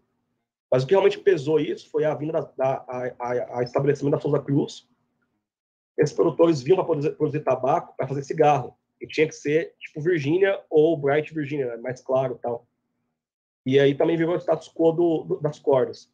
E aí chegou um momento que os produtores pararam de plantar tabaco de corda, porque a indústria não queria tabaco de corda. E a indústria do sul do Brasil ficou muito forte na tabagista. Então começaram a pegar sementes de Virgínia lá dos Estados Unidos, outras, outras regiões, e adaptar elas para o sul do Brasil. E aí chegou um ponto que os caras, o que sobrava, ou o que eles queriam fazer para consumo próprio, eles torciam, às vezes, Virgínia. Daí talvez eu acho que veio esse equívoco de falar que tabaco de corda é Virgínia, mas não é. Então, ou seja, tem esse terceiro momento que é o pessoal do e é específico do sul do Brasil. Se você falar com algum cara do sertão do Nordeste, de Goiás também, Norte de Minas, e mostrar um amarelinho ou um jaguari, ele vai falar: isso aí é fraco, não, não é bom para fumar. Porque o hábito é tabaco escuro, acobreado, preto, marrom. Então, essa fase, a terceira fase, ela é restrita ao sul do Brasil. O resto do Brasil permaneceu com o tabaco sertanejo natural, que é o verdadeiro tabaco de corda brasileiro. Hum. Rapaz, se botar o Germano e o Graciano conversar, dá um seminário aqui. Dá um seminário, é. Dá mais ou menos uns três programas de Pipecast juntos, mais ou menos. Cara, eu tô. Eu fiquei até com vontade de, de ler esse livro aí que não existe ainda. É, eu também. Você pode me pagar já ele, quando eu ficar.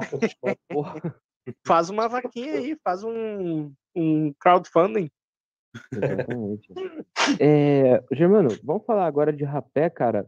É, o que, que você tem é, usado, tomado, cheirado de rapé no seu dia a dia, cara? Então, nos Estados Unidos, como eu comentei, o rapé de nariz é bem pouco frequente. Mas tem um público grande aqui. Então, o que, que o pessoal faz? Eles basicamente compram da, do Reino Unido e da Europa continental. Mas no Reino Unido, mais especificamente na ilha de Maine, que é uma ilha que fica ali, se eu não me engano, mais próxima da País de Gales, eu acho. É, tem duas lojas enormes, que é a Toque, a Toque, né? E que é essa- dessa marca aqui. Ela tem um rapé próprio. Uhum. Tem essa linha também, que é a Toque Estados Unidos, que ela é feita à base de rústica. Ela tem essa. Nossa, mas esse toque aí é de, de abóbora, cara. É, então, esse é o melhor token, na minha opinião. Ele é torta de abóbora. Ele tem, um- ele tem abóbora com cravo. É bem gostoso. Os demais, eu não gostei. Assim, achei. O de chocolate é muito bom, lembra muito o McChrystal, o, Az- o Aztec, lembra bastante ele. Mas os outros, tem um de baunilha aqui, cara, que é igual cheirar. Esse aqui. Tá cheinha a lata. Vamos sortear essa lata, inclusive? Vamos sortear? O quê? Vem, sorteio. Vai, Eu dou ah, não. Vamos, vamos fazer, vamos mas- aí o sorteio dele só vale para os Estados Unidos, né? Ele tá É, lá. né? Não, é, é o seguinte, ó, tem que é, se inscrever no meu canal do YouTube, Pipes of Science, curtir todas as fotos do Instagram, e aí vai ter o sorteio. Você paga o frete, Ah, beleza? Você o frete. O frete- O frete vai ficar 300 reais. Não, pessoal, não vai ter sorteio, não. Eu vou vetar esse sorteio, não tô nem aí. Ó, mas, ó, não, é. Esse bagulho de sorteio ao vivo não, não pega bem, não. Ó. Viu, pessoal? É, olha que interessante, Germano. O Graciano parece que te refutou. Vamos ver aqui, ó. Não. A demanda por tabaco claro de corda era exigência dos alemães em especial. Não sei, ele concordou, discordou. não sei. É, Mas naquela hora que ele tá falando dos era tabacos mais escuros. né? italiano, né? Mas É. assim, italiano e alemão também, né? Os, ambos, né? Uhum, esse povo aí que veio pro Brasil fugindo de guerra. é. Mas olha, de qualquer forma, ele fica grato pela ideia de um debate né, entre ele e o Germano. É, Legal. Ai, ai. Pessoal, inclusive, interajam no chat, mandem perguntas aqui que a gente vai ler e respondê-las, tá bom? Deixa eu entrar no chat pra zoar o chat, peraí. Não, vem com essa ideia torta, não. Fica aí, bonitinho. Faz uma pergunta para si mesmo, Germano. Faça uma Isso. pergunta para si mesmo, de múltipla escolha. Ah, cara. Não, mas assim, tu contou em off ali, eu acho que foi em off, agora, eu não, cara, por isso que eu não, a gente conversa muito em off, daí eu não me lembro mais se foi ao vivo ou foi em off que a gente conversou. Mas tu tava come- comentando como tu começou no rapé, né? Que tu comprava só rapé barato e não comprava caro, e daí tu comprou um rapé mais caro e, e, e se arrependeu. Como, é- como é que é essa história aí? Você está correto, porque a gente conversou isso em off, mas eu falei, eu mencionei na live. Ah. Bom, é, eu, quando comecei a ver o galera divulgando rapés, tipo, o Império do Brasil, eu, eu, a minha primeira impressão foi tomar birra, igual eu tomava birra da galera que mostrava os tabacos caros nos, nos grupos de WhatsApp e Facebook. Eu imaginava, cara, é mais uma frescura que inventaram, né? Uma galera, para um pequeno nicho de pessoas comprar uma coisa cara e ostentar. Então, eu tive, por muito tempo, uma, uma, uma rejeição a, a comprar é, rapés que são mais caros de dois reais por causa disso. Quando eu olhava os caras comprando um rapé por 20, 30 reais, eu falei gente, de gente louca, cara, isso não vale esse dinheiro. Mas um dia, por curiosidade, eu falei, cara, eu vou encomendar o Imperador número um do Império e o Barão. E, cara, juntei uma grana, que eu era quebrado, comprei, e enquanto o frete, enquanto não chegava na minha casa, eu, passei cada minuto do meu dia me arrependendo de ter comprado. Pensando, cara, isso aí dava um quilo de picanha, velho. Cara, isso aí dava quantas caixas de cerveja? Pô, Cara, 20 isso que eu- reais quilo de picanha? É bem brasileiro mesmo, É né? bem cara? brasileiro, né? não, mas na época. Calculando as coisas em churrasco, né, cara? É, e- dava pra pagar um churrasco pra três pessoas. Exato. Claro, mas isso aí é na época e Goiás. Goiás é. Inclusive, eu quero fazer, aproveitar essa audiência do canal para falar uma coisa. Gaúcho fala que é a terra do churrasco, isso é fake. Goiás é a terra do Ai, churrasco. beleza? Ai, ai, ai, ai, ai. Deixar o parênteses. Isso vai Olha, dar treta. É, Mato Grosso do Sul. É extremamente barato carne. nesse Gente- momento eu vou ficar no meio termo aqui em São Paulo e vou rir de É. vocês dois. E daí, cara, o rapé chegou, eu dei a primeira pitada, eu falei, tipo assim, sabe? Cara, vale esse dinheiro. E eu fiquei viciado em rapé. Assim, rapé, essa rapé mais bem construído. E comecei a entender as coisas que o pessoal do Império falava sobre as receitas eram outras, do rapé de latinha e tal. E comecei a comprar rapé de outras, marcas também, né? Se eu tivesse no Brasil, por exemplo, eu compraria Snuff também, né? Fazer, aproveitar para não ficar mal a concorrência aí, que tá assistindo. Ah, é, porque, assim, cara, realmente, é, o rapé de latinha mainstream, né, rapé popularzão, os caras, ele, tem cara que nem gosta de cheirar rapé e produz rapé para vender, esses caras dessas latinhas, né? Claro que tem umas marcas que estão melhorando muito, tipo, uma marca que eu gosto muito é Xingu, por exemplo, Berra Bode Xingu, que é um rapé bem mais barato, mas é muito bom. É, hoje em dia eu compraria. E aí, é, comecei a ver, cara, essas marcas, essa marca aqui do rapé que eu amo, Tá até fechadinho, eu vou abrir lata daqui a pouco, que é mais uma lata, que é da Wills of Sherrills. Wills of Sherrills é uma marca de 1737. Os caras fazem rapé desde 1737. E são rapés de vários tipos, várias composições. Então, hoje em dia, eu sou fascinado por rapé. E para mim aqui é acessível comprar, mesmo vindo da, da Ilha de Maine. É acessível. Entendeu? Então, se você ver minha mesa aqui, cara, tem um, dois, três, quatro, cinco, seis, sete, oito, nove, 19 latas de rapé Caramba, bicho. mesa. Caramba, caramba. E tem uma peculiaridade, né? Que tu não pode fumar em casa, por isso que tu não tá fumando aí. Bem lembrado, Maurício. Inclusive, eu não estou fumando, mas eu vou fumar depois da, da, da live. Meu Firmino e o Eight State Bird da Cornell and Jill. Opa, aí sim. Mas aí você tem que sair de casa, né? Mas aí eu tenho que sair de casa. e, Inclusive, por isso que os vídeos do canal são bem ruins, a edição, porque eu tenho que filmar em público. Porque Uhum. a- aqui onde eu moro tem uma regra do condomínio, que você não pode fumar dentro dele. E todos os cômodos da casa têm sensor de, de, de fumaça. Beleza, eu poderia desativar o sensor e fumar. Mas, cara, as casas aqui são feitas para poder manter a a- um fluxo de ar, não sair, sabe? Tipo, por causa do inverno, né? Para poder ter economia de, do aquecimento, né? Imagina você ter uma casa que é muito fácil dispersar o ar Eficiência energética. energético. Uhum. Eu só acendei o cachimbo aqui agora, a casa inteira inunda de fumaça. Mesmo Uhum. se eu desligar o, o, o sensor. E aí minha esposa Vai ficar bravo comigo, meu filho. Pô, cara, Ah, mas, mas também, né? Vai acender arapiraca numa casa dessa. É? Vai acender uma corda de arapiraca. tem que acender um pirate cake aí dentro. muita falta de fumar sentado no computador. Muita falta. Ah, acredito, cara. Acredito. É, cara, ó, isso que você falou dos gaúchos do churrasco tá, tá já criando bombardeio aqui, ó. Olha aí, ó. Ó, tem certas coisas que não valem comentar. Mas aí eu pergunto para os gaúchos: gaúchos sabem fazer churrasco? Pronto. Meu Deus. E aí, cada Maurício? Ofensa, rapaz. E aí, Maurício, vai deixar?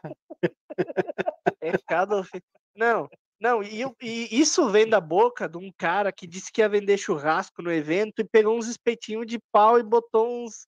uns... Cara, por favor. Churrasco de paulista é a pior coisa que existe. Não é, não. churrasco, é, lá, lá- lá do departamento de genética da USP, eu fiquei, eu, eu fiquei assim, gente, o que, que é isso? Os caras estão fazendo bife na churrasqueira, estão passando linguiça para comer com pão, o que, que é isso?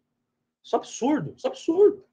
Cara, eu fui para São Paulo uma vez, numa empresa que era fornecedora da empresa que eu trabalhava, fazer um curso, e os caras me convidaram, era sexta-feira, os caras, não, nós vamos fazer um churrasco tal, com futebolzinho e tal. Aí jogamos futebol lá, cara, depois fui ver o churrasco, os caras com os espetinhos de pau fazendo churrasquinho de gato, cara. Então, É, mas daí eu digo, mas, cara, vocês me convidaram pro churrasco, eu tava esperando ali um, pelo menos uma, uma churrasqueira, um espeto ali, né, na churrasqueira. Ô, Trauê, o Maurício é aquele, ca- aquele gaúcho que faz churrasco na churrasqueira elétrica, né? Dentro de casa, É, no é, apartamento. Na air fryer. É? É. Me respeita. Faço churrasco na air fryer. O cara fala, o cara estufa o peito e fala, não, churrasco de chão. É isso aí. Aí quando vai ver, vai na air Põe um carvãozinho dentro ainda, né? Pra dar aquele defumadinho, Compra né? aquele Sim, spray aquele grau gourmet lá. de, de defumado, né? Pra dar o gostinho do carvão. Cozinha na fryer e passa o spray. Nossa, quanta blasfêmia. Eu acho que o Maurício, nesse lado, cara, ele, ele, ele é paulista, cara. Germano, tu fuma corda aí nos Estados Unidos? Cara, eu não trouxe tabaco de corda do Brasil. Mas tem corda importada, né? Aí vem outra coisa que eu quero falar com vocês. Qual é a diferença de tabaco de corda para corda de tabaco? Essa é a Mas, é- mas aí não é corda, é twist. É twist. Então, Ó, o twist é uma corda de tabaco. O, o tabaco de corda brasileiro é- não, é, não é basicamente um jeito de fazer o tabaco. Não- Desculpa, não é jeito de guarda, não é um jeito de, de apresentar o tabaco.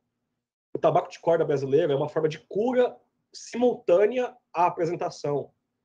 Então, tipo assim, é um tabaco curado em corda. Tabaco curado na forma de corda. A corda de tabaco, você cura a folha e faz a corda. É outra coisa. Sim. Então, essas, essas cordas, esses twists da Samuel Gawit, Gawit Robert, esses, esses twists filipinos também, que são bem comuns aqui, é, são todos cordas de fumo. Ó, o Marcelo é, tá mandando boa noite pra gente. O Rubens Costa, boa noite. Confrades, atrasado, mas presente. O Rubens Costa sempre presente aqui nas nossas lives. Obrigado, Rubens, sempre presente. Isso aí. E o que, que tu gosta de rapé? Qual o teu rapé preferido? O teu rapé do dia a dia que tu não pode faltar nunca? Que se tu vai para o Brasil tu leva, se tu vai para os Estados Unidos tu leva. É, eu comecei a entender muito pouco, há muito pouco tempo, das diversidades de tipos de rapé. Um tipo de rapé que eu tinha preconceito eram os Schumausers alemães. E quando eu comecei a consumir, como esse aqui, por exemplo, eu fiquei fascinado. A, Uhum. tes- a textura, a umidade, fascinado. Mas um tipo que ganhou meu coração recentemente são os Brau SPs. São rapés de puro tabaco, que tem uma aromatização que lembra um pouco aí, é, é, cítrico. Alguns são mais cítricos, são mais de, de limão doce, outros são mais de mexerica. E no caso, esse Brau é porque ele é escuro. Esse aqui é feito com folha de Kentucky. Pelo que diz o site, pelo menos, né? Uhum. uma textura média. Então, assim, esse é meu tipo favorito, pela teor, pelo teor de nicotina dele também.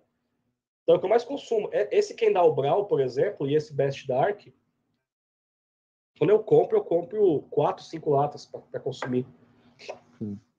E rapés são mais à base de tabaco, mais amadeirados, mais de couro. Eu gosto mais. Rapé que é de cereja.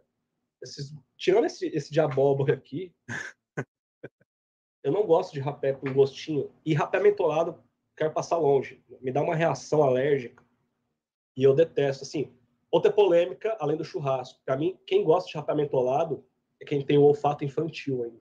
Ih, essa daí foi pro Benem, vai, Benem. vai. Olha, Chamou o Elias de, de criança agora. Não, Exceto o Elias. Ih, Exceto o Elias. Falou o Maduro. Eu acho que essa foi uma cutucadinha pro Benem, mas tudo bem, né? Tá. É, Foi pro Bené também. Não, o Elias veio aqui e falou que adorava rapé mentolado, né? Chamou o É. Elias de criança, paladar É. infantil. Então, o eu Elias- acho que Elias tem um olfato bem desenvolvido e um repertório muito grande. Então, ele é exceção. Pronto, agora o Benê respondeu. Germano, quem gosta de pitadinha é salada. É, tá bom. Então tá bom, Bené. mas eu não eu. É uma quantidade considerável de tabaco com, de pinça e põe, e põe em cada narina uma quantidade grande. Eu não, não, não Tá. não. E a técnica que tu usa pra, pra cheirar rapé é a, é a pinça mesmo. Depende, cara. Tem, tem uma interação entre textura, umidade e nível de entupimento do seu nariz. Cara, olha só, me corrija se eu estiver errado, mas é a minha experiência, tá? Não sei se funciona para os outros ou não, mas para mim, se eu cheiro na, na ferramenta 3 em 1, eu pego na colherinha, assim, e me sirvo, é uma coisa. Se eu pego na, boto na mão aqui e cheiro, é outra coisa. Se eu pego a pinça na- na- no dedinho ali e, e cheiro, é outra coisa. É, tem aromas diferentes e reações diferentes do, do teu organismo. E para mim, na minha opinião, a melhor é a, é a pinça mesmo, porque tu vai soltando o rapé aos poucos e vai é, aspirando ele e dá uma sensação. tu- eu sinto melhor o cheiro e não entope o nariz. Às vezes, quando eu dou aquela cheirada despretensiosa, assim, de pegar com a colherinha do, da ferramenta 3 em 1, boto na lata e cheiro, aquilo lá vem o tabaco tudo de uma vez no nariz e me dá uma reação de congestão nasal. Exato. Ah, tem a, a pinça, ela é quase que universal. E tem alguns rapés, principalmente rapés, isso é percepção minha, ou, é, pode estar certo ou não. Que eu gosto de, além de fazer a pinça, segurar um pouco isso e pôr na narina e depois puxar. Entendeu? Mas, por exemplo, rapés com textura extremamente fina, quase um talco, que nem o Irish 22. Vou mostrar para vocês aqui. Vocês, vocês não estão conseguindo ver por causa da câmera, mas eu tô- só de eu bater na lata assim, tá levantando. uhum. É muito fino, cara. E assim, se eu, se eu chegar uma, uma pitada aqui agora, eu engasgo na hora. Vai parar lá no meu, no meu, no meu cerebelo, assim, sabe? Faz, uhum. Tabaco. faz. O que, que eu percebi? Eu pego a ferramenta, tiro uma pitada, tenho na mão, ponho, depois eu dou uma esfregadinha assim, ó. Para dar uma, uma empaçocada no rapé. Vamos ver, vamos ver. E aí depois que eu vou devagar, E dar uma aquecida também é muito bom pra ajudar, né? aí ó, mesmo assim, foi pra garganta. Ah, é que tem que Então, puxar, tem que café- puxar mais devagarzinho, né? calma. Eu não consigo acertar, cara. Eu não consigo- E ele é uma delícia, ele é um tostado. Uhum. Nicotina Tá média pra alta. Cara, ele é assim, já dá até uma acordada, assim. Aham. Mas eu não consigo acertar esse rapé, cara. Mas ele é uma delícia. Então, assim, tem rapés que você não, você não acerta. Você tem que praticar e ver qual é a melhor forma. Ah. Mas a pinça é quase que universal. Mas aí vem os problemas da pinça.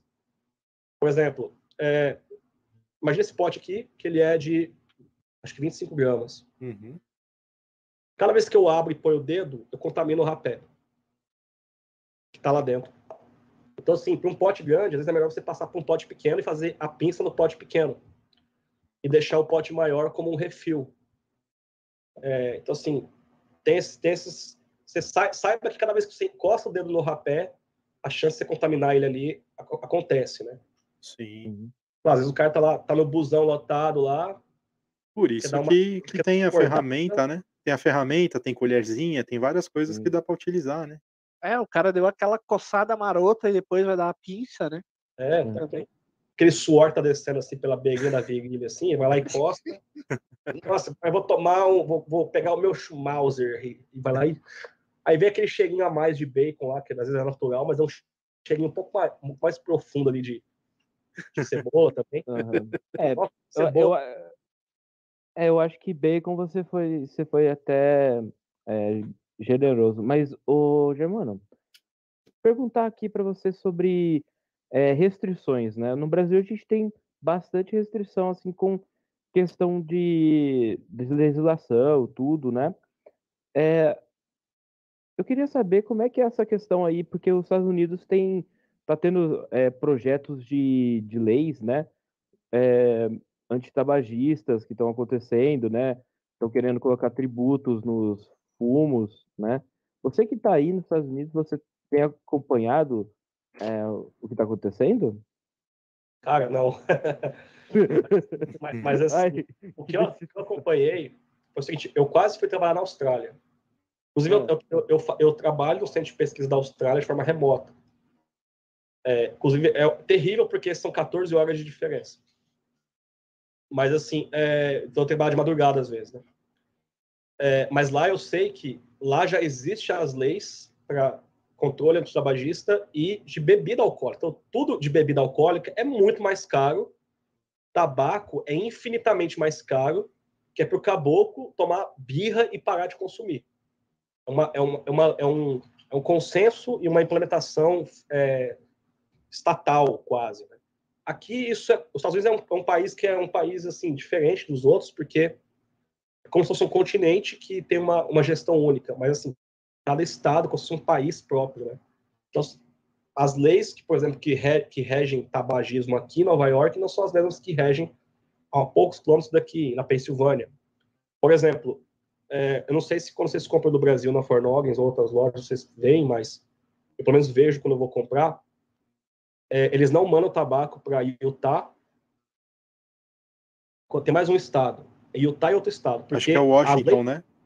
eu acho que é Washington, que é lá na costa oeste. Então, assim, Uhum. tem um fator, lógico, que é, é longe, porque é extremamente longe, é igual se comparar, sei lá, é, Rio Grande do Norte com Peru de distância, é, ou Amapá com, com Uruguai de distância, mas é, também tem uma questão também possivelmente estadual lá, que não permite essa comercialização de tabaco. Então, assim, enquanto eu puder estar comprando tabaco, eu estou feliz. O que eu sei é, no estado de Nova York não pode vender é, é, rapés com tabaco. Por isso que tem essa maravilha de rapé aqui nas lojas disponível. Que vai para o sorteio hoje, depois da. É, não E, vou e- deixar. e não. tu tá próximo aí do Canadá, tu tá bem pertinho do Canadá, né? Tu já teve oportunidade de ir para o Canadá, ver alguma tabacaria, co- conhece alguma coisa da legislação lá? Porque o Canadá me parece muito próximo da Austrália nessas questões de, de liberação e tudo mais.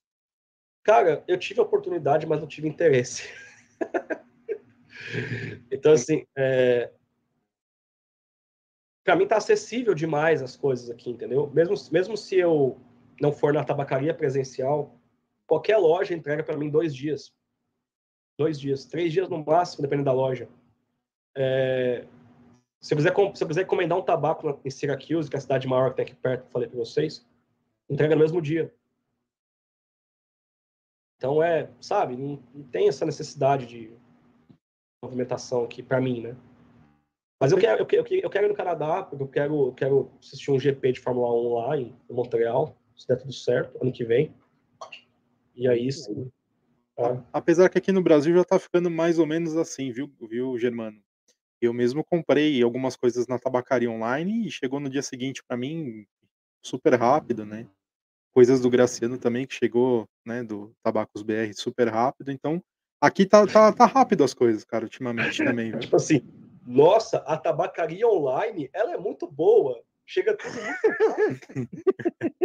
Nossa! Mas Não, é mas- mesmo, Mas cara. é, mas é mesmo, cara. Não, pra mim chegou rápido, né? É. Ai, ai. E o que eu ia perguntar? É, me, me fala assim, ó.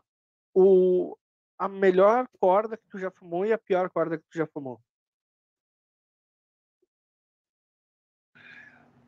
Difícil, cara, porque eu sou uma pessoa assim que sou quase uma metamorfose ambulante. Eu, meu, minhas preferências mudam muito. Mas de modo geral, meu, eu vou ranquear as, as três que eu mais gosto. Pegar aqui um juba fino, de um, especificamente de um produtor que o Vinícius Maninho vende no, no mercado central de Goiânia. Ela, ela, essa sim é uma corda de fumo, não um fumo de corda.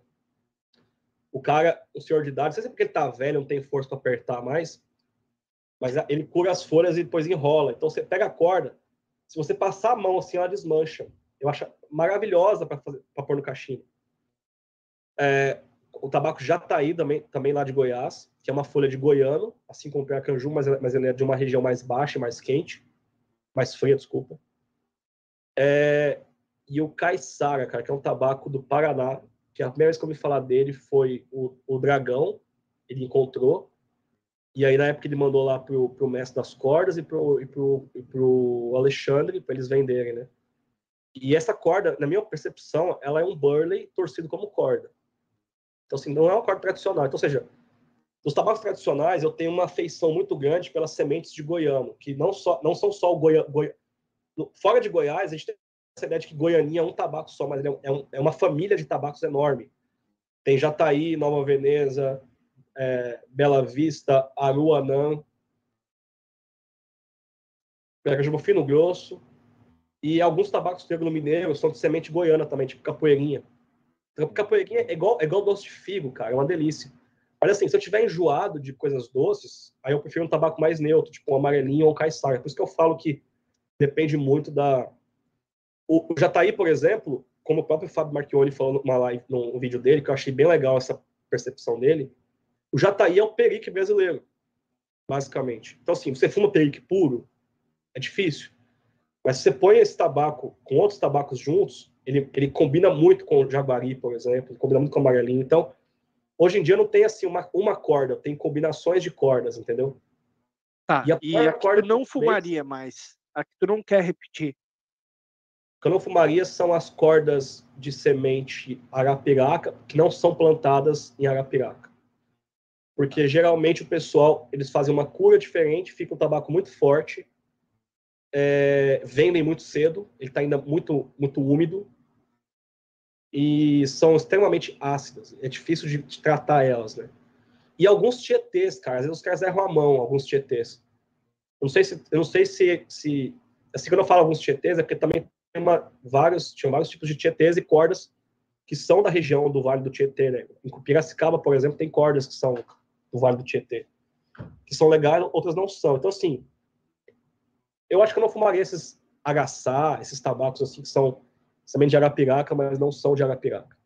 Entendi. Interessante. O Benê aqui, é, mostrando, é, compartilhando né, o seu conhecimento, ele colocou aqui, ó. Rapés muito finos, use o método Gurutal ele tá inventando, ignora. Ah, ah Benê. oh, eu... oh, Benê. Coisa séria aqui, rapaz. Estamos com um convidado ah, sério. Benê. Por favor, Benê, se comporte. Benê, Benê. Não, eu falei, mas eu que existe isso mesmo, viu? É... E, e rapé, Germano, rapé que tu não pode ficar sem e o rapé que tu não quer nem ver pintado na frente que eu não quero nem ver pintado é aquelas vovó Juju, esses negócios assim, de que é mentolado com, com casca de árvore, com, com raiz de, de não sei o quê. Esses vovó Juju eu não consigo. É... Não, não porque são rapés ruins, tal, é porque eu não consigo me adaptar, eu não consigo tirar prazer desse rapé. Embora tenha rapés de latinha, que eu amo, os tupis, moeda, eu gosto demais de moeda. Pai João, Pai Francisco, Pai Manuel, qualquer esses pais, não sei o quê, que não tenha mentolado. E, e não tenha. Aí, rapé de embuiana também, tem alguns que são bem desconfortáveis, são os pedaços de embuiana grande, então assim, não... inclusive o, o, próprio Bené também fala que gosta de peneirar, então não gosto. É. Eu não consigo ficar sem, cara, é, eu não sei dizer. Eu acho que hoje em dia são muito esses da Wilson Sherrills que eu estava mencionando. Mas é, eu gosto muito dos rapés do Império do Brasil também. Tanto que eu, quando eu fui ao Brasil, eu comprei um estoque grande para trazer para cá. E eu senti a abstinência do Barão, cara. O Barão, ele era meu rapé favorito até pouco tempo atrás. Hoje em dia ele ainda está entre os favoritos. Mas, assim, eu não conseguia viver sem o Barão. É, hoje em dia eu gosto mais do Império, eu gosto mais do Reservado e do, e do Imperador número 1. É, então, assim, eu acho difícil porque eu sou uma pessoa que gosta de muitas coisas, né? Então eu não consigo falar uma coisa, né? Tanto que eu tenho na minha mesa 19, 20 latas de rapé. Fora, se eu abrir minha mochila, cai rapé. Se eu abrir minha gaveta, sai rapé. Na cozinha tem rapé, então. Enfim. Legal. E você tem acessórios para rapé aí? Eu tenho ferramentinhas, né? Eu comprei uma, um tamperzinho da Brebia, que é 2 dólares, negócio assim. Só porque eu achei bonitinho, mas hoje em dia eu gosto de usar, às vezes até cortador de unha, sabe? Pra uhum. tomar com o rapé. Não tem muita. Um, pali, um, um palitinho de sorvete, tudo isso já resolve. Mas tabaqueira não, você não, tem também, não? De ter, de ter aqueles negócios de pôr no nariz, aqueles inalador, uhum. Não necessidade. E tabaqueira, eu comecei a ver necessidade, porque eu tô usando, eu tô, por exemplo, aqui, essa latinha aqui de, de, Best, de Best Dark, uhum. não tem Best Dark, tem aqui dentro é, Duke, do Imperador. Então eu comecei a reciclar latinhas para colocar tabaco, e às vezes eu esqueço qual que tá aqui dentro. Então, assim, eu, eu acho que se eu tivesse tabaque, tabaqueiras para meus tipos de rapé favoritos, inclusive nas lojas gringas, eles vendem uns tubos, tamanho desse copo aqui, de rapé. Você pode guardar e, e pôr no refil, sabe? Então, vendem até uns pacotes, tipo, de pacote de café, uhum. só de rapé. Então, assim, é muito mais barato e hoje eu vejo necessidade de ter uma, de ter uma, uma rapezeira, uma, uma tabaqueira. E o lenço, cara, o lenço, eu não vejo necessidade também, hoje em dia eu vejo. Mas assim, eu uso meia velha, eu uso cueca velha, rasgada. é... Porque até tu percebe notas diferentes, né, ao assoar o nariz. Dá com lencinho, assim. Eu queria, ter, tipo, essa elegância, mas eu sou redneck, cara. Sim. Não dá, sabe? Pra mim, não, não, não, é compatível com a minha vida, sabe? Mas eu quero comprar um lencinho, uns lencinhos, né? Que é necessário. E me diz uma coisa, tu gosta de harmonizar rapé ou tabaco com alguma bebida? Cara, quando você chega num ponto da sua vida que você está tão viciado numa coisa, você harmoniza o rapé com oxigênio, você harmoniza o rapé com luz solar, entendeu? É, ou menos isso, entendeu? Eu, não, eu, hoje em dia tô assim, sabe, com rapé. Uhum. Com cachimbo, eu comecei a perceber que alguns rapés é, mais chocolatados, tipo McChrystal Aztec, Toque Chocolate, alguns outros achocolatados, talvez o Snuff Chocolate eu nunca provei, talvez também, é, combinam muito com Burley, com misturas à base de Burley. Eu, eu achei bem legal fazer isso. Aí vem um problema, se o rapé tem, tem muita nicotina e o Burley é forte nicotina, a probabilidade da Unique Kick é maior. Então você tem que conhecer a si mesmo para poder fazer harmonização. Outra coisa que eu achei legal também é SPs com vapors. Por quê? Os SPs eles têm aquela base cítrica. Muitos deles são. Imagina um suco de limão bem doce ou uma mexerica. Isso combina perfeitamente com vapor. Então, assim, alguns vapors eu comecei a fumar com. É, junto com Kendall Brown, com Best Dark, com, com outros rapés é, SPs. E bebida, cara, eu gosto de fumar, eu gosto de tomar muito com café, coisas de Burley com café. Eu gosto muito. De, eh, meu tipo de tabaco favorito é Burley. Muito com café, mas mistura inglesa, vapor, eu gosto de tomar com chá gelado. Ainda mais quando tá calor. É, uísque, algumas coisas às vezes também. Mas assim, eu não sou um cara muito de tomar uísque. Embora eu tenha uísque aqui em casa, mas eu não sou um cara de degustar uísque. Eu até esqueço às vezes do que é uísque em casa. Tá, então deixa eu te fazer uma pergunta, ó porque já está quase chegando na nossa hora a pergunta derradeira. Você está num barco, está num barco perto de uma ilha deserta e o barco começa a naufragar. E tem, você só pode escolher um. É, corda de semente arapiraca que não é arapiraca. Esse rapé ali, vovó Juju. E café solúvel com sangue de boi qual desses três tu salva para ir para a ilha deserta? Cara, eu acho que eu começo a beber água salgada. Não, eu acho que é a semente de arapiraca, porque aí eu vou, eu vou fazer o plantio e vou cuidar para virar uma. Tu vai fazer uma. Vai alterar geneticamente o tabaco para É. para melhorar ele. Aí o que eu vou fazer? Eu vou plantar, eu vou plantar, vou colher, vou pegar o sol e vou, tor e vou fazer a corda depois. Aí eu consigo fumar à vontade. Ah, Pô, não dá pra brincar com cientista, né, cara? Os mas, caras olha- sempre inventam alguma saída. É mais ou menos, né, Maurício? Porque nesse meio tempo ele podia muito mais eh, cortar uns coqueiros, fazer uma jangada e sair dessa, dessa ilha. né? Não, ele vai ficar morando na ilha produzindo tabaco. Cara, mas eu, eu, eu, acho, eu acho que é uma boa ficar na ilha, cara. É. O, mundo, o mundo é meio foda, cara. Vai virar German, German Idol, né? É, cara, eu sou meio, eu sou meio, eu sou meio antissocial, sabe? Sim, sim. Tá bom. Eu É, tenho- a bateria social é bem baixa. Inclusive, por isso que eu amo conversar virtual, porque, cara, en- encher o saco, eu só desligo a, a câmera e. Ah, é por isso que tu sai aleatoriamente dos hangouts, É, assim. tá sem explicado aí? É. Tá certo.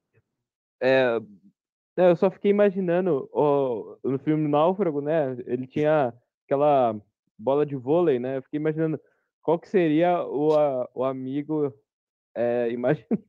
Não, já quero. Ô, pessoal, a gente já cara, tá eu na. falo sozinho o tempo inteiro, cara. Vai ser bom demais conversar comigo mesmo o tempo inteiro. Rapaz, então. É, ou você vai se amar ou- ou não. Mas, ó, pessoal, a gente já tá encerrando, né? Agradeço a audiência de todos aqui no chat. Agradeço ao Germano, né? Que nos trouxe bastante do seu conhecimento, de experiências e também dos seus estudos, né, com o tabaco. Eu vou só tirar esse óculos que tá ficando muito feio para aparecer. Ai, meu Deus. Então, Germano, cara, muito obrigado aí pela sua eh, entrevista, tá? Com o Pipecast. Acrescentou bastante, né? E espero eh, vê-lo aqui com o seu livro. Brian, por favor. Obrigado, Germano, por ter participado. Conheço ele desde a época que ele morava no México, né, e tudo mais. Então, desde essa época aí já conversava com o Germano. Cara, ele é um especialista, cara, em genética, né, nesse ponto de, de milho aí, ele unanimidade nesse ponto. Cara, obrigado por ter participado. Eu acredito que expandiu a mente de muitas de muita gente que assistiu hoje esse programa e que ouviu também pelos podcasts, né? Cara, muito obrigado mesmo. Você é um cara excepcional. Continua com o seu trabalho e faça o livro, cara. Tá convidado para fazer o lançamento dele aqui no Pipecast. Maurício. Então, veio um, um, um resto de tabaco aqui na boca. Bom. Até tossi de rir. O Germano, cara, eu conheci o Germano antes de conhecer ele. Porque quando eu comecei no mundo do tabaco na internet, já existia o Germano. E eu ouvia falar do Germano. Que ele era especialista também, mas não em genética, ele era especialista em treta. Né? mas é um pra... foi um prazer conhecê-lo nos Hangouts e um prazer enorme tê-lo aqui no nosso podcast, o Pipecast, cara. Foi muito interessante, muito conhecimento, muito bacana mesmo. Mas, antes de passar a palavra para o Germano fazer as suas considerações finais, eu queria pedir para o Trau que ele falasse para a nossa audiência quem será o próximo convidado. Nosso próximo convidado, ele tem uma página no Instagram, T Cachimbos. Ele tem um canal no YouTube de que ele passa reviews, experiências dele também. Ele tem uma ocupação do cachimbo e tem eh, um trabalho que é, eh, pouco valorizado, né, mas é um trabalho muito bonito, né, que é ser regente de orquestra, que é o nosso amigo Felipe Serafim. Grande Felipe Grande Serafim do Instagram, né? Tabacos e Cachimbos, um grande conhecedor de tabaco, de misturas e um grande apreciador da arte de fumar cachimbo, né? Então, esse aí eu já contabilizei o voto dele, né, Trau, para Fumarete. Ah, e ele mas- estará aqui na terça-feira que vem, às 20 horas. Certo, galera? É Não aí. percam. Eu já vou pedir aqui, claro, também que você deixe o seu like na nossa live do YouTube. Se inscreva no canal e compartilhe este conteúdo se você gostou. E sempre agradecendo os nossos queridos apoiadores, começando pela Tabacaria Online, Rapé Snuff, Rapé Solar, a Cachimbaria, Tabacaria O Confrade, Cachimbos Bazanelli, Tabacos BR. Tá? Muito obrigado, meus queridos apoiadores. Muito obrigado à nossa querida audiência, que eu deixo um espaço para o Germano fazer as suas considerações finais e mandar um beijo para quem ele quiser. Bom, pessoal, foi legal essa live hoje.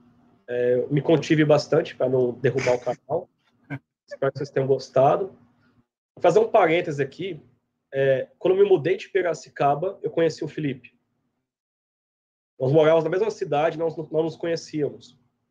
E tive a chance de conhecer ele depois, no dia que eu fui visitar Piracicaba para pegar um documento. Então, assim, é, uma mensagem que eu deixo para vocês aqui: não deixem de conhecer pessoas pessoalmente, é legal pode fazer bons amigos, você pode conhecer pessoas novas.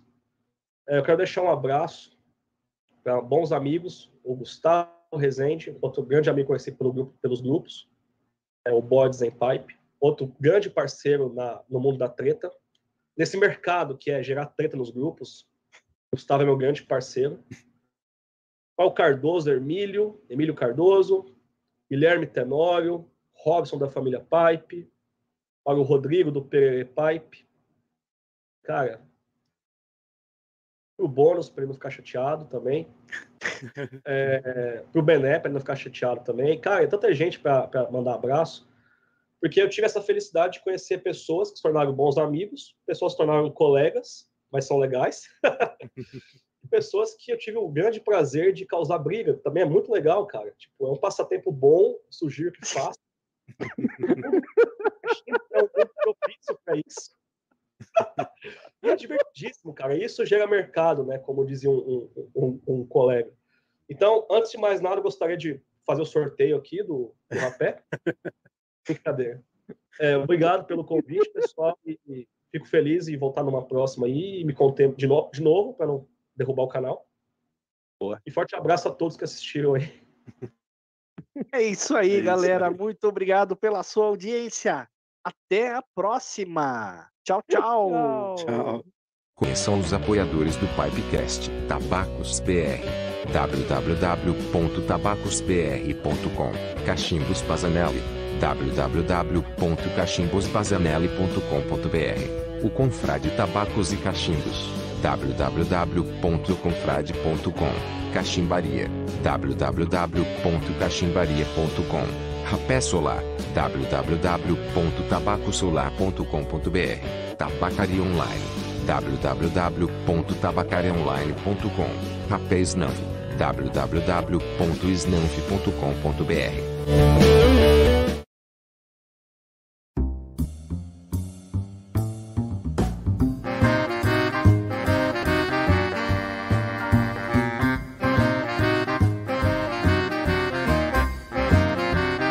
Pipecast.